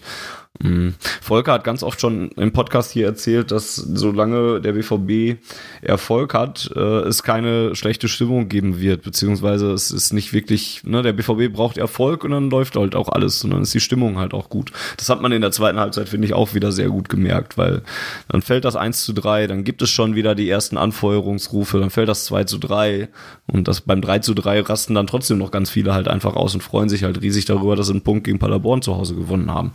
Ähm, ähm, das, da, da, konnte man das zumindest in Anse an, Ansätzen sehen, was, was Volker wohl damit immer meint, wenn er das ähm, anspricht. Auch wenn es, und jetzt habe ich es gerade nicht mehr so gedanklich so mega krass vor Augen, aber ich glaube nach dem 3 zu 3, also nach dem Schlusspfiff gab es immer noch Pfiffe dann äh, für die Elf, weil man dann halt einfach immer noch sauer war über die Leistung oder so.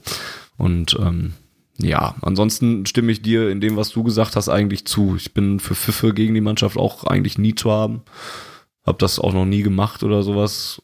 Konnte es hier aber zumindest gewisserweise nachvollziehen, weil das halt, ja, eben, weil ich mich gerade vor allen Dingen in der zweiten Halbzeit echt komplett verarscht äh, gefühlt habe. Dann äh, habe ich die Leute zumindest machen lassen, außer den, der Paderborn-Liga gesungen hat. Dem, dem, dem Rest konnte ich dann halt zumindest ein gewisses Verständnis abgewinnen. Und auch was du zur Jahreshauptversammlung gesagt hast, ähm, war sicherlich auch richtig. Also da fand ich die äh, Worte, von, die Jakob gewählt hat ähm, von der Fanabteilung, ähm, auch sehr gut und es fand es dann einfach unnötig, dass Watzke das dann nochmal aufgreift. Ähm, der hätte auch einfach andere Sachen sagen können. Das brauchte man dann jetzt nicht unbedingt. Ja, und, und wo wir gerade bei der Jahreshauptversammlung waren, die war ja dann gerade witzigerweise zwei Tage später mit grandioser Stimmung und äh, Zweifeln, ob Lucien Favre das noch überleben würde oder ob der jetzt ähm, durch das 3 zu 3 seinen Job noch einmal gerettet bekommen hat. Wo ich auch gesagt habe, ey Leute, und da bleibe ich auch bei, wer, wer, wer diese Mannschaft, wer da am Rand stand in der ersten Halbzeit von dieser Partie, der, der hätte das auch nicht mehr großartig verhindern können. Also gerade in diesem Spiel nehme ich die Mannschaft viel, viel mehr in die, in die Pflicht, als ich es den Trainer tue. Ähm, ja, und da gab es dann eben diese Jahreshauptversammlung, wo dann auch die Mannschaft natürlich einmarschiert ist oder sich gezeigt hat und da aber auch ähnlich ähm, schlecht empfangen wurde, auch wenn sich da natürlich ähm, auch ein bisschen Applaus und aufmunternde Worte noch mit reingemischt haben. Boris, wie hast du die Jahreshauptversammlung denn äh, wahrgenommen? Ja, ähnlich. Ich war ähm, zwar auch nicht da, aber ich habe mir halt ähm, ziemlich viel im Nachhinein angeschaut, was ähm, natürlich auch Watzke erzählt hat. Ähm, vor allem bemerkenswert fand ich, äh, also relativ bemerkenswert, seinen ähm, Appell, würde ich es mal nennen, an äh, Favre vor allem und äh, also die Mannschaft sowieso, aber an Favre auch. Ähm, ja, dass er, das hat, das war so ein bisschen ähm, Peter Bosch mäßig. Ich weiß nicht mehr genau, wie das bei ihm war damals, ob auch erst die JHV war und dann wurde er, glaube ich, auch irgendwann im Dezember vor Weihnachten entlassen. Glaube ja. Ähm, von, von nach, ich glaube, nach einem Bremen-Spiel, ja, das wir zu Hause das verloren definitiv, haben. Ne? Ja. Genau. Und ähm, das äh, hat mich so ein bisschen die Art und Weise daran erinnert, wie er Lucien Favre angesprochen hat, ne? Von wegen, ähm, ja, Lucien, natürlich hast du unser Vertrauen und wir werden alles in unserer Macht Stehende tun, um dich zu unterstützen, aber ähm, es hat natürlich, Fußball ist ein Ergebnissport und so weiter, dann fünf Euro ins Phrasenschwein und so und ähm, am Ende des Tages ist es natürlich auch so und ähm, ich glaube, dann kam äh, kam ja das Spiel äh, gegen Barca, was natürlich, wenn Lionel Messi auf dem Platz steht, immer so ein bisschen so ein Freak-Spiel ist und auch sowieso aus der Reihe fällt. Ähm, und so wurde das, glaube ich, dann am Ende auch bewertet, dass man das eigentlich gar nicht richtig bewerten kann. Ne? Natürlich hat man 3-1 verloren und hat sich da nicht wirklich äh, super präsentiert im Großen und Ganzen. Ähm, aber das hatte schon so ein bisschen was auch von Bewährung. Ne? Also wenn es hatte zumindest den Eindruck, dass wenn das Spiel jetzt gegen Hertha in Berlin nicht gewonnen würde, dann ähm, ja, wäre es glaube ich schon so ein bisschen so ein bisschen eng geworden. Was ich andererseits auch wiederum ein bisschen unfair finde von den Medien, ähm, die natürlich viel dazu beitragen, dass es dann äh, so empfunden wird in der in der in der Wahrnehmung und in der Darstellung. Ähm, aber zumindest äh, hat Watzke dann nicht nicht seinen kleinsten Teil dazu beigetragen in der Art und Weise, wie er ihn angesprochen hat. Aber andererseits muss er das natürlich auch so machen, ähm, weil es halt einfach so ist, dass Fußball ein Ergebnissport ist, so bescheuert es sich auch anhört. Und wie du gerade auch schon meintest, ähm, man besonders im Spiel jetzt gegen Paderborn vor allem die Mannschaft in die Pflicht nehmen muss und Lucien Favre da gar nicht so viel jetzt während des Spiels ähm, hätte ändern können. Wie gesagt, da hätte auch irgendwer anders äh, an der Seitenlinie stehen können und die Spieler hätten sich trotzdem an die eigene Nase fassen müssen. Vor allem, wenn man äh, zum Beispiel auch zwei Wochen vorher gesehen hat gegen Inter Mailand, dass die Mannschaft ja kann, wenn sie will und ja. wenn sie richtig eingestellt ist und jetzt nochmal vielleicht auf die Fans ähm, zurückzukommen und die Stimmung allgemein, dass ich da, da war ich im Stadion und da hatte ich nach dem 0 zu 2, das, wie es zur Halbzeit stand, nicht das Gefühl, dass hier irgendwer besonders groß gepfiffen oder sich aufgeregt oder geschimpft hätte. Das waren ähm, eine relativ okaye erste Halbzeit, obwohl man 2-0 zurücklag, weil Inter einfach ähm, mit zwei unglaublich effektiven Toren ähm, da einfach dann geführt hat und ähm, dann hat man in der zweiten Halbzeit gesehen, wozu dieses Stadion in Kombination mit den Fans dann immer noch in der Lage ist. Und man hat eigentlich sofort gemerkt nach dem ersten Treffer der Borussia, dass ähm, die Fans den Ball quasi ins Tor reintragen, sowohl zum 2 zu 2 und spätestens dann zum 3 zu 2, wo dann natürlich wieder alles explodiert ist. Deswegen ähm, hat diese Symbiose da äh, funktioniert und ganz anders natürlich dann als im Spiel äh, gegen Paderborn. Ob das natürlich dann auch vom Gegner abhängt, gegen wen man dann 0-3 oder 0-2 zur Pause zurückliegt, hat wahrscheinlich auch was damit zu tun, klar. Aber ähm, das hat sich dann schon im Spiel gegen Paderborn sehr gewandelt. Und ähm, ja, deswegen nochmal auf die JV zurückzukommen. Äh, die Watzke, die Worte von Watzke fand ich da schon relativ, relativ eindeutig und da hatten zumindest für mich ein paar gewisse Parallel zu dem, wie das vor zwei Jahren mit Bosch war, glaube ich. Ja, vor zwei Jahren. Genau, den Eindruck hatte ich zumindest. Es war ein sehr langer Bogen mit vielen Zwischenstopps, die du gemacht hast. Ja, ja, das ist mir äh, viele Sachen unterwegs eingefallen, genau. Ich versuche jetzt gerade, wie ich das jetzt geordnet kriege. Ähm, und nehme vielleicht einfach mal die Überleitung zum Barcelona-Spiel auf. Ja, bitte. Ähm, ist halt auch schwierig, von Paderborn nach Barcelona zu kommen, muss man auch mal sagen. Das stimmt. Flugverbindungen sind wahrscheinlich auch nicht rar gesät. Wie bist du denn nach Barcelona gekommen, Georg? Denn du warst als einziger von uns dann noch wirklich da.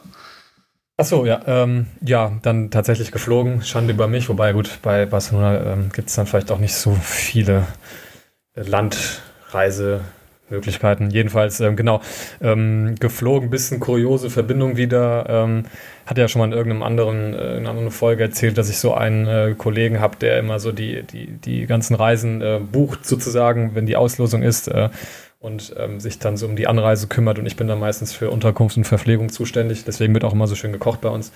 Ähm, genau, und dann haben wir irgendwie ähm, ja über Umstieg äh, Mallorca gehabt, ähm, wo relativ viele ähm, äh, Dortmunder Fans irgendwie umgestiegen sind. Also mir der ganze Flughafen Mallorca war irgendwie voller Leute, äh, die äh, ja erkennbar irgendwie zum Fußball unterwegs waren.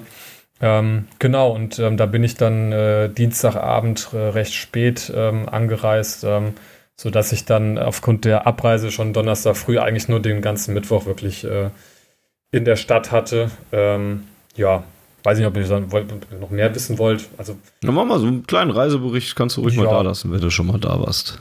Ja, also ansonsten, also für mich war es das erste Mal ähm, in Barcelona, muss ich sagen. Also ähm, ja, sowohl in der Stadt als auch jetzt ähm, im Stadion beim FC Barcelona. Von daher ähm, war ich da, hatte ich das ein bisschen als Vergleichsstadt, ähm, äh, so ein bisschen äh, Madrid dann halt im, im Kopf, äh, wo wir irgendwie oft genug waren in den letzten Jahren.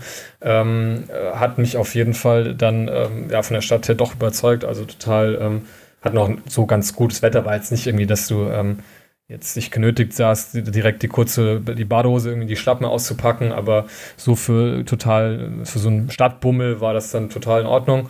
Ähm, ja, Städte, die am Wasser liegen, haben natürlich sowieso immer irgendwie, irgendwie was für sich, muss man sagen. Ähm, von allem, das, das war dann schon echt ganz schön. Ähm, kulinarisch kommt man natürlich auch äh, ebenso wie in Italien, glaube ich, auf seine Kosten. Ähm, ansonsten so ein äh, Faktor, muss ich sagen, ähm, da haben wir ja ein anderer äh, Stelle aus anderen Gründen drüber sprechen müssen, ähm, den ich mal so ein bisschen im Kopf hatte. Bei Spielen in Spanien ist ja so ein bisschen diese ja, Situation mit den Sicherheitskräften dort, die ja, ähm, da hat ja auch der BVB schon sehr unangenehme Erfahrungen gemacht in ähm, Sevilla. 2010 war das, glaube ich. Ähm, ja, wo man ähm, bei der spanischen Polizei oder bei diesen zig Einheiten, die es dort gibt, ob das jetzt dann irgendwie Bundespolizei ist oder halt irgendwie von dem Bezirk, ähm, äh, doch oft recht schlechte Erfahrungen gemacht hat. Generell, glaube ich, deutsche äh, Fußball. Ähm, äh, Szenen oder Vereine, die da irgendwie in Spanien gespielt haben. Ähm, das war wirklich tatsächlich alles super entspannt, was mich so ein bisschen überrascht hat. Also ähm, die ganze Anreise, sage ich mal, zum Stadion mit, mit der, mit der U-Bahn ähm, war zwar sehr durchorganisiert, also dann bist du halt in einer gewissen Station äh, ausgestiegen, wo alle Gästefans aussteigen solltest und dann wurde ab dort so, eine, so ein richtiger ähm, ja, Spalier gebildet, irgendwie bis zum äh, Eingang quasi. Aber ähm, ja, das war dann alles relativ bestimmt, aber zumindest irgendwie für mich jetzt nicht erkennbar irgendwie aggressiv. Von da alles relativ entspannt. Einlass war auch total ähm, lässig äh, im Vergleich zu äh, Mailand, wo das ja, hatten wir auch ein bisschen drüber gequatscht, ein bisschen chaotisch alles war. Ähm, von daher, so das Ganze drumherum ähm, war eigentlich ganz gut. Ähm, Ja, nur das Spiel war dann, glaube ich, so ein bisschen ähm, ernüchternd. Ähm, weiß nicht, ob wir erstmal da quatschen wollen. Ich kann gerne noch mal was zur Stimmung irgendwie in dem Stadion oder zum Stadionerlebnis sagen. Ja, mach ruhig erst sagen, das, dann kommen wir nachher zum okay, Sportlichen. Ja. Ähm, ja. ich würde sagen, ähm, vermutlich, also vielleicht erstmal zum Stadion. Das ist natürlich eine, eine, eine sehr imposante Schüssel. Ähm, und so gesehen kann man, glaube ich, ähm, aber das hatte man ja irgendwie schon bei der Auslosung irgendwie im Kopf, wirklich froh sein, ähm, mal diese beiden Vereine, Mailand und, und ähm, Barcelona in der Gruppe gehabt zu haben, einfach mal um diese beiden Stadien irgendwie zu sehen, wenn man irgendwie nicht anderweitig schon mal ähm, Gelegenheit dazu hatte. Ähm, und das äh, trifft dann ähm, für das äh, Camp Nou genauso zu, finde ich, wie für San Siro. Also ähm, ist schon sehr beeindruckend, mal da, ja, es sind dort Rampen und keine ähm, Kreisel, die man bewältigen muss, um das Ganze nach oben zu kommen. Ähm, und dann halt auch wirklich eine, auch ein bisschen ähnlich wie, wie im San Siro, eine, eine coole Aussicht auch über die Stadt zu haben, weil es halt auch einfach so hoch ist. Ähm, von daher das Stadion an sich doch wirklich imposant. Ähm, stimmungsmäßig ist das ähm, zumindest der Gästeblock einfach eine absolute Katastrophe. Also das muss man ähm, so sagen, weil es ähm, du bist halt da in diesem letzten Rang äh, direkt unterm Nachthimmel ohne Dach. Ähm, hast dann auch noch so eine, so eine Plexiglasscheibe vor dir und der Gästeblock ist wahnsinnig lang. Also es ist sehr in die Länge gezogen ähm, und damit hast du eigentlich wirklich ganz, ganz, ganz schlechte Voraussetzungen, um da irgendwie einen schönen ähm, ja, einen schönen Support irgendwie auf die Reihe äh, zu kriegen. Ähm, so dass äh, zusammen äh, mit dem Umstand, dass du nichts an Material irgendwie äh, zur Unterstützung mitnehmen durftest, außer irgendwie Zaun fahren und deinen Fanschal. Also es gab halt weder Trommeln noch Fahren noch äh, Megafon oder was man halt sonst alles so gewohnt ist. Ähm, das hat das Ganze dann wirklich in Kombination mit diesem sehr undankbaren Gästeblock äh, doch sehr erschwert, da irgendwie eine gute Stimmung auf die Reihe zu kriegen. Von daher, also ähm, selbst wenn man sehr nah an dem aktiven Stimmungskern dran stand oder mittendrin stand, ähm, selbst innerhalb dieser, dieses äh, Kreises, sage ich mal, ähm, war, waren, haben sich die Gesänge ständig überschlagen und es war irgendwie äh, immer zu schnell und gar kein Rhythmus drin. Also es war schon wirklich äh, stimmungsmäßig jetzt kein, äh, keine Glanzleistung, aber wie gesagt mit sehr erschwerten Umständen. Und ähm, da passte dann natürlich das Spiel auch irgendwie mit rein, dass du jetzt nicht ähm, ja da Grund hattest, irgendwie ähm, total irgendwie auszuflippen. Okay.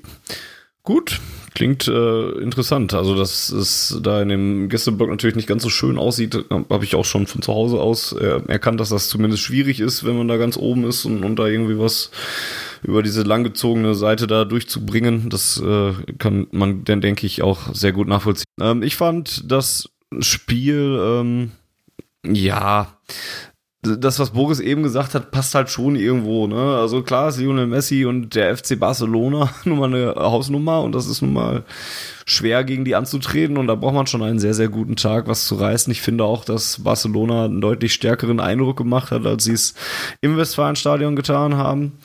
Ähm, ja, deswegen finde ich es schwer, da die BVB-Leistung so ein bisschen zu, zu bewerten. Das war jetzt nichts Großes und nichts Gutes aber alles noch so im Rahmen und, und irgendwie so in dem, was man erwarten konnte. Also wenn Barcelona da dann halt im eigenen Stadion da ernst macht und, und dann wird's halt schwierig. Ne? Und dann ist das natürlich in den Szenen, wo die Gegentore fallen und darüber hinaus sind da natürlich ein paar Szenen, wo es nicht gut verteidigt ist und nicht konsequent verteidigt ist. Ähm, aber ähm, ja, dann, dann sieht man halt schlecht aus und dann liegt man eben nach einer halben Stunde 2-0 zurück. Und wenn du nach einer halben Stunde 2-0 zurücklegst, dann hast du halt auch ein Problem in Barcelona. Und ähm, wie kommt man dann wieder rein, Boris? Ja, hoffentlich jetzt so. ähm, äh, ja, es ist tatsächlich ähm, nicht so einfach. Ich wollte ich habe das Spiel selber an sich gar nicht mehr so gut im Kopf, wenn ich ehrlich bin. Ich fand es aber nur ähm, jetzt bezogen auf äh, Jaden Sancho vielleicht sehr, sehr bemerkenswert, dass derjenige, der vor dem Spiel dann äh, eigentlich für die meisten nicht sportlichen Schlagzeilen gesorgt hat, ähm, indem er nicht gespielt hat. Ähm, natürlich auch ein bisschen der defensiven oder etwas defensiveren Aufstellung ähm, geschuldet ähm, oder auch nicht, das weiß man nicht, ähm, dann aber doch dann reinkommt und sportlich zumindest derjenige ist, der am meisten überzeugt und dann natürlich auch ein sehr, sehr schönes Tor macht und dann noch die Chance, glaube ich, ähm, auf das 2 zu 3, wenn ich mich richtig erinnere, hat, wo Testegen pariert oder den Ball an die Latte lenkt. Ja, genau. Und ähm, ja, es wäre vielleicht eine Überlegung wert gewesen, vor allem gegen den nicht gerade so richtig sattelfeste Barca-Defensive. Hat man in dieser Saison schon äh, zuhauf gesehen, dass ähm, man da mit schnellen Spielern sehr, sehr viel Schaden anrichten könnte. Ob man nicht vielleicht doch ein bisschen mutiger ähm, an die Sache hätte rangehen können und ähm, so einen wie Sancho von Anfang an zu bringen. Aber ähm, ja, im Nachhinein äh, ist es dann trotzdem schwierig zu sagen, wenn eben auf der anderen Seite äh, Suarez, Griezmann und vor allem auch Messi ähm, ja, das dann trotzdem alles auf den Kopf stellen und vor allem halt Messi äh, ja, dieser Freak-Spieler ist, der ähm, im Endeffekt dann trotzdem die Spiele im Alleingang und relativ äh, ohne viel, äh, ohne, ohne es eigentlich wirklich zu versuchen, dann so Nebenbei, so sieht das zumindest immer aus, dann ähm, trotzdem in der Lage ist, diese Spiele zu entscheiden. Deswegen bin ich da so ein bisschen zwiegespalten, was das Spiel jetzt speziell angeht, sportlich. Du es gerade angesprochen hast mit, mit Sancho, ähm, das, das waren dann ja auch wieder so die typischen Social Media und, und aktuellen BVB-Fan äh, Unruhen, die es dann gab, wo es dann, wo dann zahlreich zu lesen war, gerade nachdem Sancho dann natürlich auch noch das Tor macht nach seiner Einwechslung und nochmal Wind, äh, frischen Wind in das Spiel reinbringt. Wieso spielt er nicht von Anfang an oder so? Und dann habe ich schon gesagt, ja, pff, ja, weiß nicht, kannst du dich natürlich fragen, aber zu dem Zeitpunkt war, glaube ich, wenig bekannt wegen disziplinarischen Maßnahmen. Ne? Ich glaube, das kam erst nach dem Spiel so richtig raus, dass mhm. es da dann wohl wieder eine Verspätung beim Training gab ja. oder beim Abschlussbriefing oder sowas. Das war es, glaube ich. Und dann, beim Frühstück, glaube ich, oder? Bitte? Beim Frühstück war das, glaube ich. Oder, oder auch Also das. unter anderem. Ja, ich glaube, ja. es waren tatsächlich mehrere Sachen oder das und macht's macht's nicht besser. Ähm, jedenfalls, dass es halt so eine disziplinarische Maßnahme war. Ne? Sancho, ähm, genau, so war's. Lucien Favre hat vor dem Spiel dann im Interview gesagt, dass man gegen Barcelona Spieler bräuchte, die komplett bei der Sache sind, so sinngemäß, ja, ne? genau, ja. Die, die, sich darauf einstellen und so. Ja, und dann kommt Sancho dann irgendwann halt rein und macht ein gutes Spiel, zugegeben, äh, macht ein Tor und alle schreien, ja, hier, warum denn? Was denn da los? Warum hat man den denn nicht äh, spielen lassen? Und der war doch anscheinend ganz gut eingestellt und hat sich auf die Sache konzentriert. Ja, und dann kommt eben raus, nee, war schon wieder disziplinarisch Mist, was da abgelaufen ist bei Sancho. Und auch wenn ich da jetzt nicht den ganz großen Einblick habe und nicht genau weiß, was da jetzt genau passiert ist, ähm, bei der nächsten Pressekonferenz vor dem Hertha-Spiel war es, glaube ich, hat Michael Zorg dann auch nochmal dazu gesagt, ähm, ohne es jetzt im Detail zu erklären, aber schon, hat schon durchscheinen lassen, dass da etwas war und dass er deswegen nicht von Anfang an gespielt hat. Und dann bin ich halt wieder dabei zu sagen, ja, dann ist das aber auch genau richtig, weil der Junge macht jetzt schon zu viel Mist. Und, und es war auch vor dem Barcelona-Spiel, wo er sich schon wieder als Sündenbock über die Presse in, hingestellt hat und gesagt hat, ich fühle mich gerade nicht so ganz so wohl und komme mir vor wie der Sündenbock und so weiter. Und gleichzeitig kommt er dann aber hier wieder zu spät und da wieder zu spät. Ja, dann soll der halt nicht spielen. Und dann, dann finde ich das auch legitim. Ich brauche jetzt nicht jemanden, der in jedem Spiel die bestmögliche Mannschaft zu jedem Preis aufstellt, wenn dann, wenn das dann eben heißen würde, dass ich mir, mir von Sancho wieder auf der Nase rumtanzen lasse. Also, und das wieder meint vor allem Dingen in Bezug auf Spieler, die das in der Vergangenheit schon getan haben. Und deswegen bin ich da dann einfach auch mal wieder auf Lucien Favres Seite. Ich bin auch zu oft vielleicht äh, auf Lucien Favres Seite, aber da, das konnte ich dann halt zumindest nachvollziehen. Ähm, nee, ich glaube nicht, dass du zu oft auf seiner Seite bist, aber das ist halt dieses ähm, äh, im Fall vom BVB leider altbekannte Muster von Spielern, die wissen, dass sie sportlich ziemlich unverzichtbar sind und sich vielleicht deshalb ähm, mehr Sachen rausnehmen können, was sowas angeht, ähm, als andere, die verzichtbarer wären und sich das aber dann trotzdem nicht erlauben. Und ähm, jetzt speziell im Fall von Sancho, es kommt natürlich nochmal hinzu, dass er jetzt mit 19 ähm, ja, weit noch davon entfernt ist, irgendwie erwachsen zu sein und gerade mit diesem ganzen Hype irgendwie auch aufwachsen und umgehen muss und ähm, gefühlt schon irgendwie bei Menu oder keine Ahnung wo spielt oder bei Chelsea und natürlich auch in der Nationalmannschaft jetzt wahrscheinlich die ganze Zeit zu hören bekommt, dass er der Größte, der Geilste und der Beste ist und ähm, ja, ich glaube, das trägt auch nicht wirklich dazu bei, irgendwie Bodenhaftung zu behalten. Und ich würde dir auch zustimmen, dass in dem Fall Favre eigentlich gar keine andere Wahl hat, als ähm, so zu handeln, wie er es, wie er es getan hat.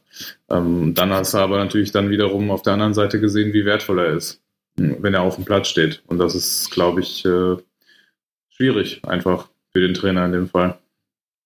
Aber ich finde, da sieht man auch so ein bisschen, wie, wie, wie negativ halt das Narrativ so rund um Favre ist, weil man könnte ja, also das haben wir natürlich dann auch, wie, wie Fanny das sagte, nach dem Spiel dann alle gesagt, ja, warum hat er den nicht früher gebracht? Man könnte ja auch einfach sagen, ja, vielleicht war ja gerade dieser Denkzettel, du bleibst jetzt mal auf der Bank sitzen, wir brauchen Leute, die da die notwendige Einstellung haben.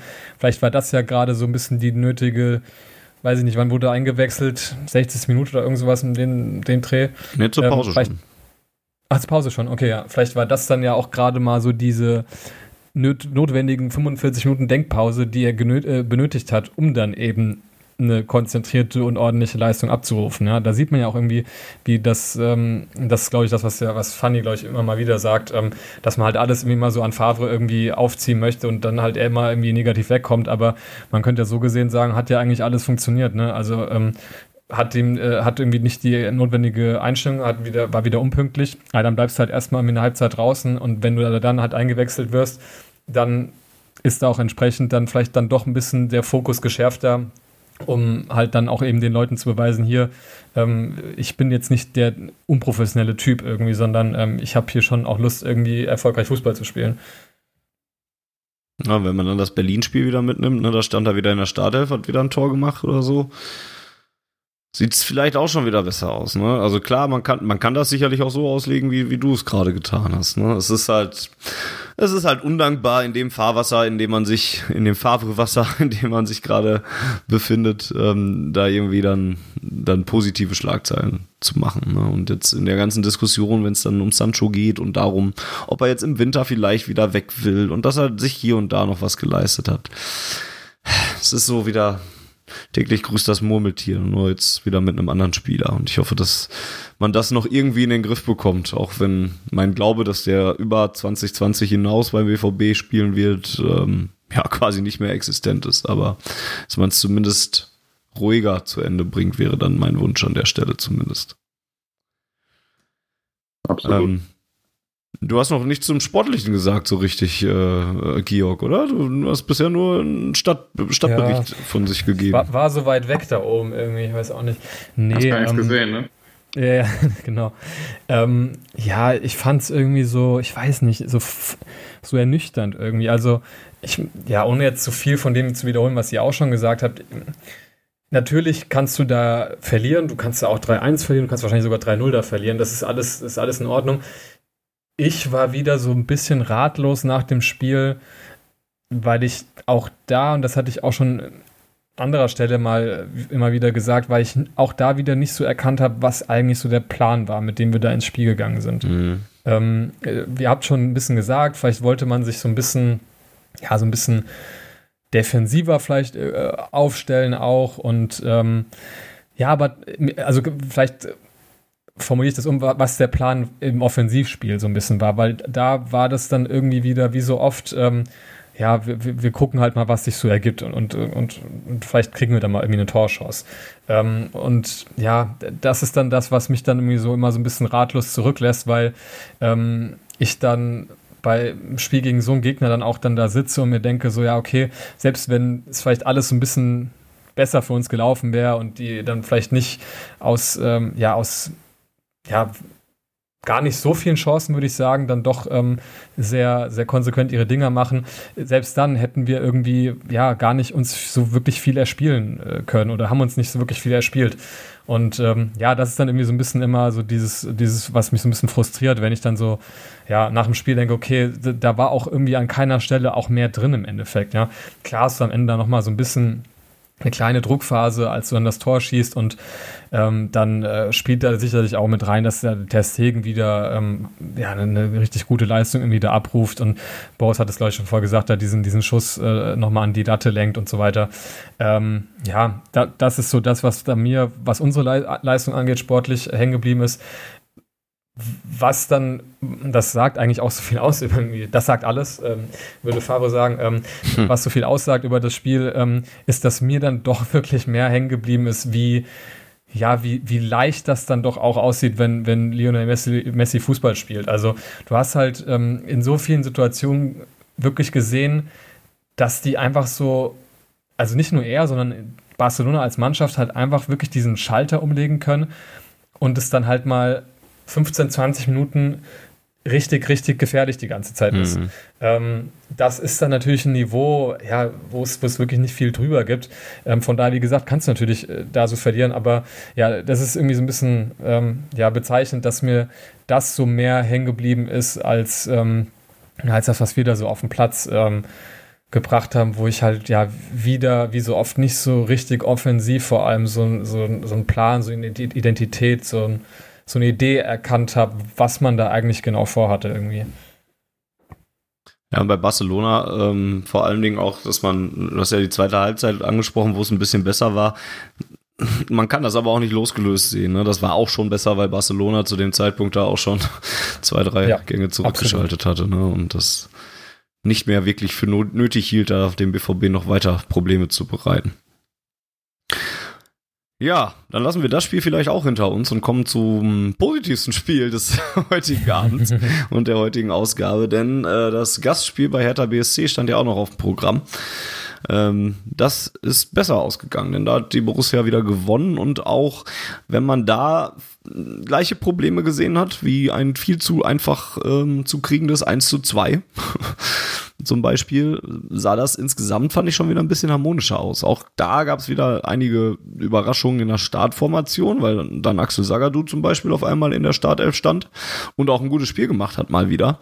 Ähm, was uns wieder zu der Frage bringt, warum der mal nicht häufiger spielen sollte und dürfte. Ähm, Man muss dazu sagen, in einer etwas anderen Abwehraufstellung aber auch. Genau, es war mehr so eine Dreierkette, mit der da agiert wurde. Und Hakimi und Guerrero dann noch auf diesen Halbpositionen dann im Mittelfeld. Ähm, Genau, und das hat auch eigentlich soweit ganz gut funktioniert. Gerade im Offensivbereich hat der BVB da super angefangen, hat mit Sancho und Hazard dann auch direkt einen Doppelschlag in der Viertelstunde, in der ersten Anfangsviertelstunde, die bis dahin auch noch ziemlich gut aussah, hingelegt. Ähm, ja, und, und ist einfach gut in dieses Spiel gekommen. Hat auch nachgelegt vor allen Dingen nach dem 0 zu 1 und nach dem 0 zu 2 jetzt auch nicht komplett wieder den Fußball äh, sein gelassen, sondern hat ein bisschen mitgespielt. Das 1 zu 2 fällt dann halt ein bisschen doof und ist halt zu einfach, weil es halt wieder schlecht verteidigt ist. Ähm, ja, und dann wird's spätestens zur zweiten Halbzeit hin wird das Spiel für mich schwer zu bewerten, denn dann fliegt Hummels mit einer doofen gelb-roten Karte runter ähm, und dann ist das Spiel halt anders zu bewerten, wenn du in der zweiten Halbzeit auswärts 2 zu 1 führst und mit einem Mann weniger spielst und dein Abwehrchef quasi gerade runtergeflogen ist, dann kann ich das nur nachvollziehen, dass du da dann natürlich nicht mehr dein Heil in der Offensive suchst, sondern dass du dich eigentlich darauf konzentrierst, das fokussiert zu verteidigen. Und ich finde, das hat der BVB in der zweiten Halbzeit in Berlin dann ziemlich gut gemacht. Denn abgesehen von dem zurückgepfiffenen Tor, äh, wegen Abseits, was Selke schießt, was aber halt Abseits war und dann auch für mich dann auch nicht sich dazu eignet, zu sagen, ja, aber wenn der jetzt nicht abseits gestanden hätte, hätten wir ein Problem gehabt. Der stand aber abseits. Ähm, kann ich mich, abgesehen von dem Tor, halt, wie gesagt, nicht an größere Torchancen der Hertha eigentlich erinnern. Und ja, der BVB hatte jetzt auch nicht mehr viele nach vorne hin. Das ist dann so vor sich hingeplätschert, dieses Spiel quasi. Aber der BVB hat es geschafft, das auch leidenschaftlich zu verteidigen und konzentriert und mit Angriffen überall. Also und mit einem gewissen Zweikampfverhalten. Und deswegen fand ich das Spiel auch schon wieder positiver. Und ich bin mittlerweile absolut ich, ich möchte daraus nichts Optimistisches für die Zukunft mehr ableiten, weil das habe ich jetzt schon oft gehabt in dieser Saison.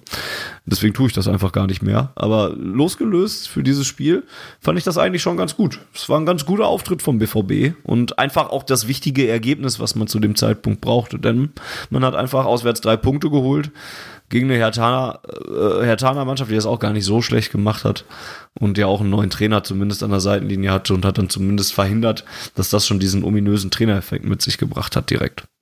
Oder Boris?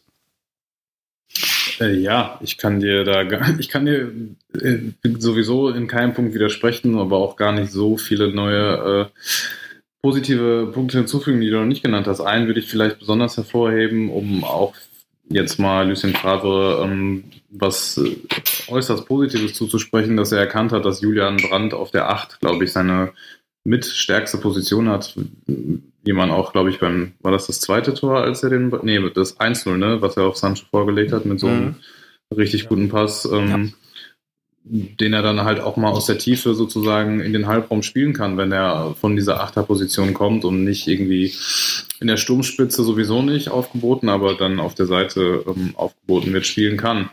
Und ähm, das fand ich äußerst ähm, gut und auch relativ überraschend, muss ich sagen, als ich die Startaufstellung gesehen habe. Ähm, das fand ich einen sehr guten Schachzug von Lucien Favre. Und wie du auch schon sagst, dass dann ähm, mit zehn Mann am Ende doch relativ souverän wegverteidigt zu bekommen, fand ich auch, ja, war gut. Also muss man einfach sagen. Ähm, ja, aber ich hätte mich, ich bin jetzt mittlerweile leider schon, und ich glaube, ich bin nicht der Einzige, so darauf konditioniert, dass sobald äh, man 2-0 oder 1-0 führt und dann der Anschlusstreffer kommt, man eigentlich nur auf das 2-2, auf dieses obligatorische wartet. Ähm, das war zumindest bei mir so. Bei dem Gegentor natürlich ist einfach viel zu, viel zu einfach. Ähm, ich glaube, ich weiß nicht genau. Nee, Sagadu hat sich, glaube ich, von Luke Bacchio bei einer Chance so richtig vernaschen lassen, mhm, das ja. weiß ich. Und ähm, äh, nee, genau, das Gegentor, da laufen, glaube ich, Witzel und noch irgendwer, ich glaube auch Sagadu einfach nur mit. Und das ist natürlich auch viel zu, viel zu easy. Und ähm, darf natürlich so nicht passieren. Und er hätte auch sehr, sehr damit gerechnet, dass am Ende noch wirklich dieses zweite Gegentor fällt.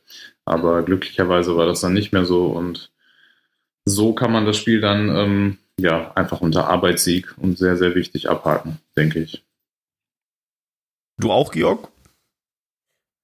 Ja, das, das würde ich auch so unterschreiben. Ich finde, äh, das hast du so ein bisschen angesprochen, ähm, ja, so natürlich willst du jedes Spiel halt mit, mit elf äh, Spielern zu Ende spielen. Aber ich finde es äh, so, äh, noch darüber hinaus schade, dass ähm, es halt diesen Platzverweis gab, weil ich halt einfach mal gerne gesehen hätte, ähm, wie man in dieser ein bisschen veränderten ähm, ja, Aufstellung sowohl ähm, ja, von der Formation her als auch was halt dann die Spieler angeht, mit eben Sagadu hinten, ähm, wie man sowas halt dann über 90 Minuten ähm, spielt. Das hätte ich dann doch gerne mal ähm, gesehen, weil klar, ähm, in dem Moment, wo dann ähm, Hummels vom Platz fliegt, ähm, ist das natürlich ein ganz anderes Spiel plötzlich. Und vor dem Hintergrund ähm, kann man dann natürlich auch ähm, mit, mit so einem Arbeitssieg total zufrieden sein. Ähm, aber wir wollen natürlich irgendwie, ähm, ja, wie ich es eben gerade so nach dem Zuge des Barcelona-Spiels angesprochen habe, man möchte natürlich irgendwie so, ja, so ein bisschen die Perspektive sehen, wo das sportlich irgendwie so hinführen soll. Ähm, und äh, allein deshalb bin ich mal äh, gespannt, wie das jetzt in den nächsten Spielen ähm, weitergeht. Jetzt sowieso haben wir erstmal die, die Sperre von Hummels. Ähm, das heißt, ähm, da wird man dann zum Beispiel eben auf der ähm, auf der Innenverteidigerposition dann wahrscheinlich dann, oder hoffe ich mal, mit, mit Sagadu spielen. Ähm, aber auch was Boris sagte, wie man halt dann Brand einsetzt, das finde ich bleibt dann weiter spannend. Ja, und wie gesagt, vor dem Hintergrund der, des Platzverweises ist dann wirklich so ein Arbeitssieg in Berlin völlig in Ordnung, wenn man halt auch sieht, Berlin irgendwie immer für uns ein bisschen unangenehm zu spielen. Ähm, ja, kann, kann, man da sicherlich gut mit leben. Ähm, überlege gerade mir noch irgendwas, was, irgendwas hatte ich gerade noch im Kopf gehabt. Ich glaube, mir ist es entfallen. Nee, ihr könnt gerne mal übernehmen. Falls mir nochmal einfällt, äh, hake ich nochmal rein. Aber genau, wie gesagt, Arbeitssieg unter den Bedingungen völlig in Ordnung. Und ähm, ja, wie auch Boris gerade schon sagt, ist auch wichtig, einfach auch, was bisschen die Tabellensituation angeht. Ich bin da, ähm, das war auch der Punkt, den ich sagen wollte, ähm, ich bin da jetzt, ähm, wenn man selbst so viele Baustellen hat, irgendwie weit davon entfernt, ständig jetzt äh, zu schielen, was machen die anderen. Aber klar, so ein bisschen bleibt das natürlich nicht aus, dass man halt so guckt, ähm, wie es äh, sich so links und rechts verhält und ähm, da ist, glaube ich, in der aktuellen Situation ähm, war das wirklich sehr wichtig, ähm, ja, einen, ähm, Sieg da in Berlin zu holen. Ähm, und jetzt fallen mir mehr Punkte ein, als ich vorhin noch sagen wollte, aber ähm, letzter Punkt, ähm, ich finde es dann auch so mit Blick auf diese ganze Trainerdiskussion, ja, es ist jetzt so ein bisschen komisch, finde ich, ne? weil nach dem Paderborn-Spiel habe ich ähm, vielleicht auch ein bisschen gefrustet gesagt, so das, das war es jetzt definitiv. Also äh, du wirst jetzt noch das Barcelona-Spiel halt mit Favre machen, weil, weil das halt einfach zu bald ist, aber ähm, dann, danach hat sich das, wenn, wenn eine Mannschaft so auf dem Platz äh, steht, dann dann ist das zwangsläufig, dass da der Trainer irgendwie für verantwortlich gemacht wird und vor dem Hintergrund der vorherigen Wochen ist das irgendwie jetzt klar, dass, dass es nicht mehr weitergeht. Aber jetzt hatte man halt irgendwie so zwei Spiele, die halt irgendwie ähm, ja nicht so richtig taugen als, ähm, als ähm, ja, so, so, so letzte äh, letzter Beweis, dass es jetzt wirklich nicht geht mit Favre, weil man halt, wie wir es jetzt lang besprochen haben, in Barcelona natürlich verlieren kann ähm, und weil man jetzt halt irgendwie in Berlin in Unterzahl äh, halt irgendwie diesen Arbeitssieg holt. Ne? Von daher habe ich mich danach so ein bisschen gefragt, was das jetzt halt auch so ein bisschen bedeutet für diese Trainerdiskussion, ähm, dass man jetzt nach diesem ganz, ganz furchtbaren Tiefpunkt gegen Paderborn daheim zwei Spiele halt hatte, die ähm, ja nicht so richtig als Maßstab taugen zu sagen, okay, das war jetzt so das Letzte, was wir gesehen haben, wo wir sagen, okay, der Typ ist es halt nicht. Ja? Ähm, von daher bin ich auch gespannt, was das jetzt so, was das so weiter bedeutet, wenn wir jetzt halt dann die nächsten Spiele irgendwie im Blick haben. Ich glaube, dass, also, wenn jetzt nichts mehr ganz krasses passiert, also nochmal so ein Paderborn-Spiel zum Beispiel, dann gehe ich eigentlich davon aus, dass sich das jetzt bis Weihnachten erledigt hat, weil eigentlich wäre jetzt so der letzte Zeitpunkt gewesen, also nach dem Hertha-Spiel, wenn das in eine Fritten gegangen wäre, ähm, da von rein vom Timing her nochmal zu sagen, okay, mhm. wir ändern jetzt den, den Posten, weil ab jetzt sind es nur noch englische Wochen, die der BVB zu spielen ja, hat. Stimmt. Ja, ähm, ja das war recht. Ja. Nach dem, nach dem Hertha-Spiel hatte man jetzt halt eine ganze Woche und da hätte man noch sagen können, ja okay, dann können wir am Montag noch einen Trainer wechseln, dann haben wir Mittwoch einen neuen da stehen oder sowas und der hat ein paar Tage, um sich ähm, darauf vorzubereiten. Wenn jetzt wird's halt echt schwierig, dann bist du, ne, wir spielen jetzt Samstag gegen Düsseldorf, dann bist du dienstags wieder dran gegen Prag, samstags in Mainz, dienstags gegen Leipzig, freitags gegen Hoffenheim. Und dann ist Weihnachten. Das, das bringt auch eigentlich nichts, da dann nochmal zu sagen, ja, okay, wir wechseln da jetzt nochmal den Trainer, weil was soll der dann machen? Ich fürchte, also, nee, nicht ich fürchte.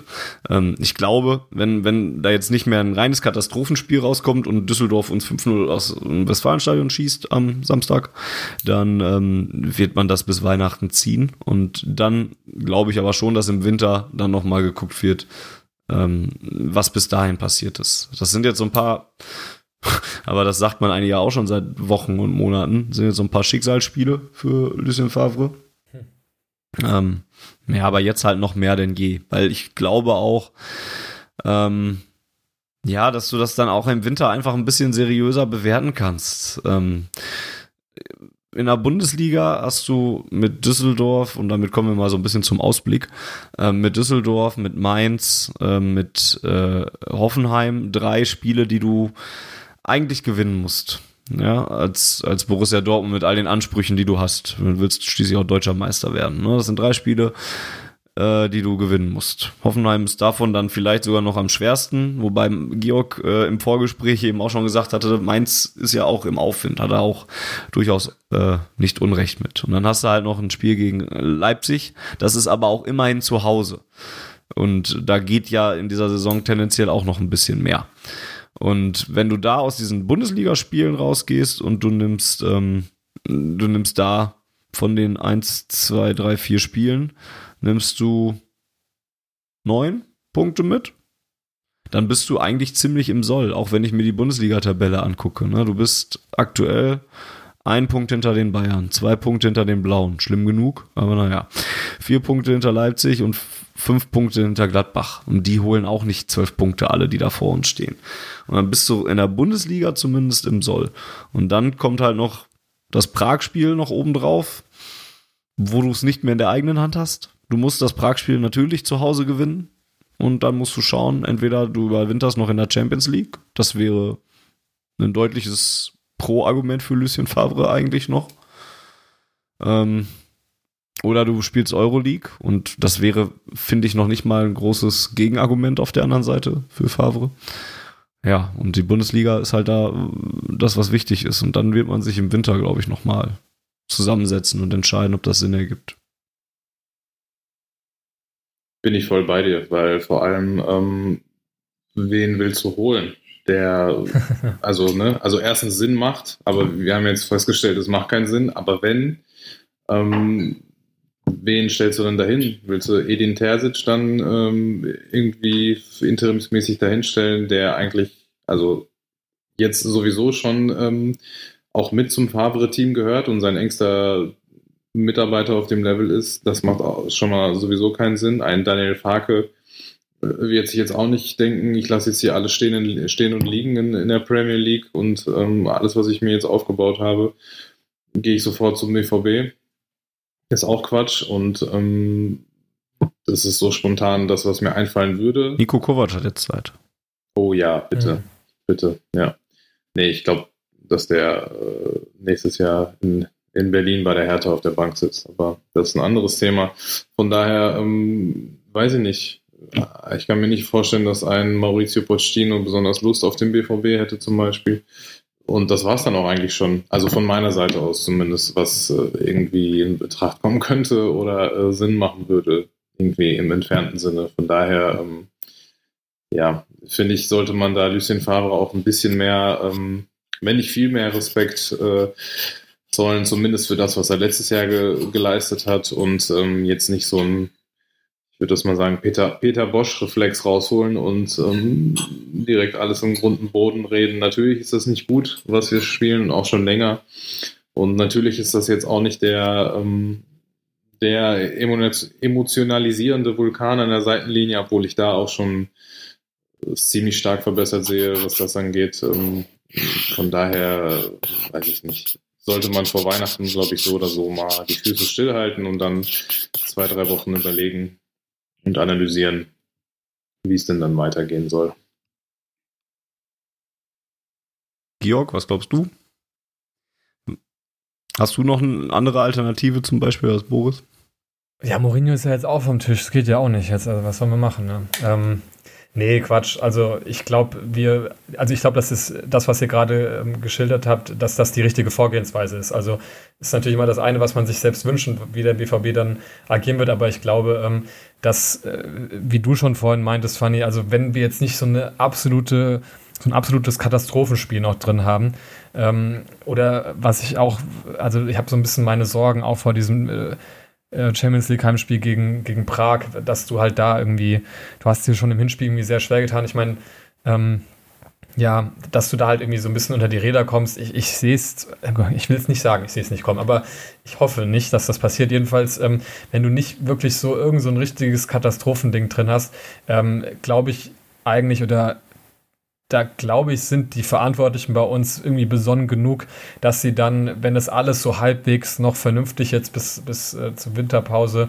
äh, weiterläuft, ähm, dass sie das eher als äh, dankbar annehmen, dass es dann keinen, nicht so diesen krassen Druck gibt, da irgendwas zu machen und auch eher eine besonnene ähm, ja, durchdachte Entscheidung treffen möchten, anstatt halt ähm, ja, sich von diesem Druck irgendwie zu irgendwas äh, drängen zu lassen, äh, was dann irgendwie als absolute ähm, ja, Notfalllösung irgendwie daherkommt und auch nicht wirklich nachhaltig ist.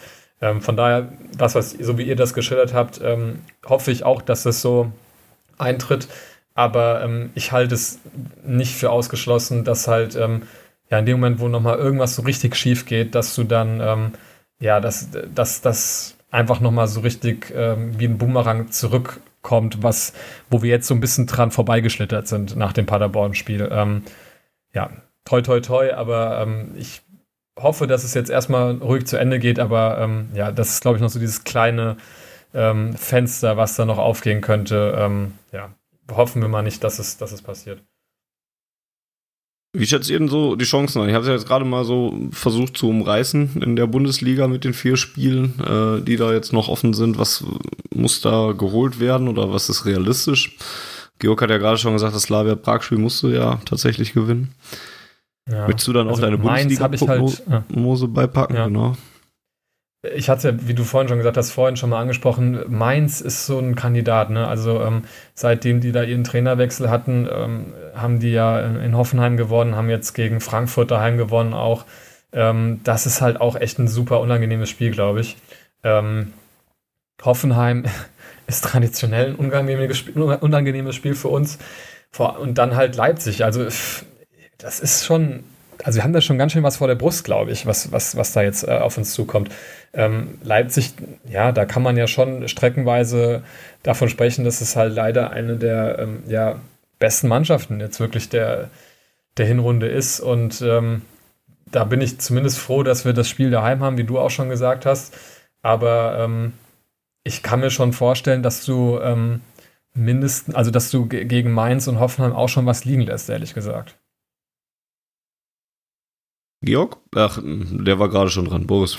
Der war gerade schon. Äh, die Befürchtung habe ich leider auch. Also mein, äh, bei Mainz ähm, bin ich d'accord mit Georg. Also das ist für mich äh, auch relativ unerklärlich, wie man ähm, ja so zwei so völlig verschiedene ähm, ja, Spielweisen oder äh, Gesichter zeigen kann wie die. Klar, ich glaube jetzt, ähm, ich weiß gar nicht, gegen Frankfurt war, war glaube ich, Frankfurt ein Mann weniger. Ja, ja. die haben zur ja, Halbzeit, genau. glaube ich, schon einen vom Platz gestellt bekommen. Ja, gut, genau. Also musst du halt trotzdem gewinnen natürlich, ne? aber die zeigen sich halt von einer völlig anderen Seite. Ähm, Und die führten zu dem Zeitpunkt auch, muss man dazu sagen. Ja. Also die haben das Spiel dann gedreht. Ja, ja gut, okay, ja, noch besser. Und ähm, mit Mainz äh, hängt natürlich dann auch Hoffenheim direkt zusammen, die dann äh, von den von Mainz auch direkt eine 1 zu 5 Klatsche zu Hause kassieren. Und diese Hoffenheimer Mannschaft dieses Jahr vor allem ist für mich echt die größte Wundertüte des Jahrhunderts. Also, dass ähm, da irgendwelche Prognosen abzugeben, vor allem äh, in Bezug auf uns, die sich da traditionell äh, alles andere als leicht tun, ist, äh, glaube ich, völlig unmöglich. Ähm, du kannst da, glaube ich, genauso gut 3-0 gewinnen, als auch irgendwie mit 1-0 ganz unglücklich verlieren am Ende. Ähm, aber was du gewinnen musst, auf jeden Fall, ist natürlich jetzt Fortuna. Das steht absolut äh, außer Frage. Und ähm, ja, musst in der Champions League, äh, wie gesagt, darauf hoffen, dass du gegen Prag, ähm, die jetzt gar nicht so schwach sind, wie vielleicht äh, sie einige reden wollen, haben, glaube ich, auch ähm, in Barcelona unentschieden gespielt, wenn ich das richtig auf dem Schirm habe. Ähm, und ähm, ja, muss darauf hoffen, dass ähm, Barcelona noch halbwegs Lust hat, in Mailand, glaube ich, ähm, eine Leistung zu zeigen, die uns helfen würde. Und ähm, das ist halt bitter, dass es nicht mehr nur an uns liegt. Ähm, aber das Spiel müssen wir natürlich auch gewinnen. Und wie gesagt, gegen Leipzig, äh, ja, braucht man, glaube ich, nicht allzu viel zu sagen. Und das ist die anderen Spiele sind es dann, wo wir äh, zeigen müssen, dass wir es wirklich wollen und auch können. Und gegen Leipzig dann vielleicht, das ist dann eher so ein äh, ja, so ein i-Tüpfelchen-Spiel oder so halt dieses Topspiel, bei dem wir dann meistens, wenn es sich gegen Bayern in München ausgerechnet ist, auch eigentlich relativ konstant da sind, aber gegen die anderen müssen wir es halt richten oder zumindest versuchen. Vor allem, weil nach der Winterpause ähm, spielst du halt ähm, gegen Augsburg und dann zweimal zu Hause gegen Köln und gegen Union Berlin. Und ähm, das sind dann Spiele, die muss man natürlich auch gewinnen. Und wenn man jetzt die Zeit vor der Winterpause halbwegs erfolgreich gestalten könnte, dann äh, könnte sich das in den, in den, ersten Spielen im neuen Jahr optimalerweise auch ähm, fortsetzen, wenn wir es gut machen.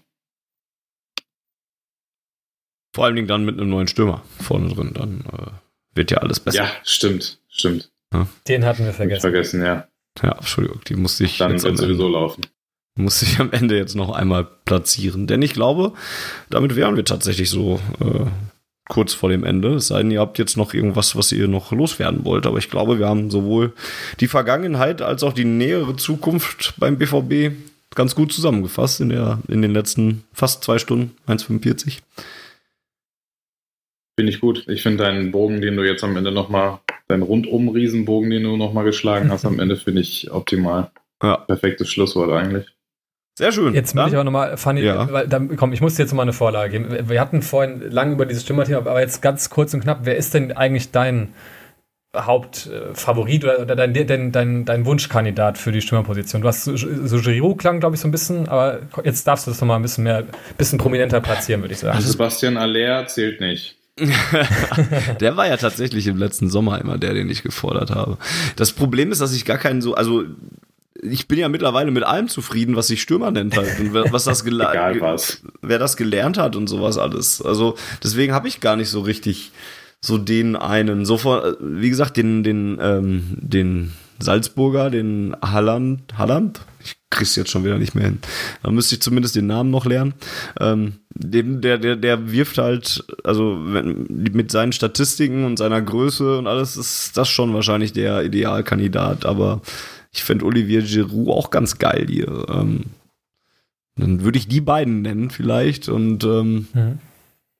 ja, aber ich, ich glaube halt wirklich, es kommt auch mein, mein, mein Reden ist ja auch seit, seit einiger Zeit, dass es auch gar nicht so sehr darauf ankommt, wer da jetzt geholt wird, sondern dass da ein gelernter Stürmer steht, der die Räume so reißt, wie es ein gelernter Stürmer tut und nicht wie es Mario Götze oder Lüan Brandt tut, die das da gezwungenermaßen spielen müssen. Der Mitspieler bindet, äh, Gegenspieler bindet und der eine Anspielstation ist für die Leute, die dann außen durchge durchgelaufen sind oder sowas. Das und das, das, das können halt viele im Prinzip, alleine dadurch, dass sie halt gelernte Stürmer sind. Und ja, ein Problem, was die ganze Sache mit sich bringt, ist halt, ich weiß nicht, so ein, so ein junger Salzburger oder Norweger, ob der in die Bundesliga kommt, beziehungsweise zum BVB kommt und sich dann hinter Alcázar zufrieden gibt oder so. Oder ob der sich denkt, ja gut, der ist eh ständig verletzt, da kriege ich ja genug Spielzeiten. Oder Ähm, apropos, ihr habt ja die Pressekonferenz gesehen. Ähm, ist Alcázar fit für, für das Wochenende oder nee?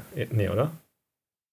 Ich komme da bei ihm relativ, ich komme da bei Paco nicht mehr mit, wenn ich ehrlich bin, ob der jetzt, wann der verletzt und wann der fit ist. Ähm, ich habe Julian Weigel zumindest heute in der Düsseldorfer Innenstadt gesehen und der sah ziemlich fit aus. Also, ähm, aber zu Hättest Paco ihn mal auf ein Spitduell sagen. einladen müssen. ich wollte gerade Ja, sagen, nee, ist an ihm ich, ich wollte ihn nicht demütigen. Ja. Ich glaube, also es war ja jetzt zumindest unter der Woche zu lesen, dass alle wieder im Teamtraining waren. Das heißt aber ja auch Ja, nicht gut, unbedingt das ist viel. ja. Ja, dann Mal ist ja die. Frage, ob er die 90 Minuten bringt. Und, naja, gut, wir werden sehen. Bin auch tatsächlich, das hast du eben ja mal kurz angedeutet, auch gespannt, wie die Innenverteidigung sich da formieren wird, ne? Weil Weigel, wenn der wieder fit ist, oder Sagadu oder irgendeine crazy Formation mit beiden, ähm, ist ja durchaus eine Frage, die man sich stellen kann. Und dann eben Brand äh, auf der 8 vielleicht wieder. Sind schon interessante Gedankenspiele. Da bin ich dann am, am Samstag um 14.30 Uhr doch ein bisschen gespannter, wenn ich auf mein Handy gucke, um die Aufstellung rauszukriegen, wenn ich den Empfang rund ums Stadion habe. Vermutlich nicht. Wahrscheinlich nicht, aber meistens, meistens gelingt es irgendwie. Irgendeiner, irgendeiner hat es immer parat. Gut, Gibt, Dann war es das gibt da die noch so ein, ähm, ja, sorry, das war's Nee, noch nicht gut, ganz. Es dann gibt da noch so ein, äh, es gibt da noch so ein ähm, äh, äh, Stürmertalent in Spanien bei Real Sociedad, so einen jungen Schweden, der spielt ganz gut im Moment. Vielleicht wäre der ja was. Man könnte sich ja mal darum bemühen. sind so die Daten von Alexander Isaac? Mal gucken, er denn gerade da? Zusammen mit Öde Ödegaard kann man dann, ja. Naja, 15 Spiele, zwei Tore in 460 Minuten. Ja gut, war nur eine Idee. Borussia Dortmund besitzt eine Rückkaufoption in Höhe von 30 Millionen. Die Ausstiegsklausel liegt bei 70 Millionen. Das sind ja auch interessante Sachen, die man so über Gut, alles klar, dann können Ja. wir das jetzt hier doch beenden. Alexander Isaac erfährt. Das war die 66. Ausgabe von Auf Ohren. Wenn euch das Ganze gefallen hat hier, dann lasst es uns gerne wissen. Entweder in den YouTube-Kommentaren, bei Twitter at Auf Ohren oder auch per Mail podcast at schwarzgelb.de. Wenn euch das Ganze so gut ähm, gefallen hat, dass ihr sagt, das möchte ich auch noch unterstützen, dann könnt ihr das auch tun. schwarzgelb.de slash unterstützen ist ähm, eine Seite, wo ihr euch informieren könnt, wie das geschehen kann, um nicht nur Auf Ohren als Podcast, sondern unsere ganze Seite, unser ganzes Fanzine, schwarzgelb.de, ein bisschen ähm, mitzutragen, was Serverkosten und so weiter alles angeht. Ähm, ja, jetzt, jetzt am Ende es nochmal zu sagen, ist eigentlich Quatsch, aber äh, wie gesagt, die Ausgabe kommt entweder vor oder nach Düsseldorf. Seht es uns nach, falls jetzt schon alles wieder hinfällig ist, was wir gesagt haben. Ähm, ja, und dann gibt es sicherlich nach Abschluss der Hinrunde natürlich noch eine Ausgabe, wo wir dann ähm, mal bilanzieren werden, was denn da jetzt noch passiert ist. Und wenn sich irgendwas auf dem Transfermarkt tut, sind wir natürlich auch wieder für euch dabei. Genauso wie die Ausgabe mit den Jungs von BVB Jugend, die wir eigentlich auch schon ähm, in dieser Woche aufnehmen wollten, haben, hat dann aber aus verschiedenen Gründen leider nicht hingehauen. Da werden wir jetzt also auch noch in absehbarer Zeit über die Nachwuchsarbeit beim BVB mal wieder sprechen. Yo. Das wäre es hoffentlich. Schaut auf schwarzgelb.de, da gibt es interessante Artikel rund um den BVB zu lesen. Folgt uns auf Twitter at auf Ohren und so weiter. Ihr kennt das alles. Ich sage Danke nach, äh, nach, weiß ich gar nicht. Nach, Jetzt bin ich ah, gespannt, ja. ja, ich, Wen meinst du denn? ja, Ja, genau, bei, bei, meinst du denn? Fangen bei so beiden wäre ich nicht so ganz sicher gerade, muss ich sagen. Wenn du, wenn du Weigel in Düsseldorf gesehen hast, du, du wohnst doch nicht in Düsseldorf. Ich wohne in Düsseldorf, das ist Ach, richtig. guck. Dann Grüße nach äh, Düsseldorf für äh. Boris und vielen Dank für äh, die Teilnahme. Und ja, bei Georg habe ich gerade echt keine Ahnung. Muss es aber auch nicht verraten. Grüße an dich aus Gießen. Ah, Gießen. Ach, stimmt. Ja, Stimmt. ja. Gar nicht so weit weg von hier. Aber dann auch danke für äh, deine Teilnahme an Georg. Und ähm, scheiße, jetzt sind wir wieder an dem Punkt, an dem keiner eher BVB sagen will, ne? Wer macht's? Komm, Freiwillige vor. Ich hatte das letzte Mal, glaube ich, mal. Boris hat, äh, kann, gerne, äh, kann gerne einspringen. Gut. Ist Dann das sag so? Okay. Ja, dann sag ich Tschüss und Boris hat die letzten Worte, ähm, die in Abwesenheit von Jens dann immer fertig sind. Bis zum nächsten Mal. Tschüss. Es ist mir eine Ehre, Jens zu vertreten und sage vielen, vielen Dank. Bis zum nächsten Mal. Der BVB.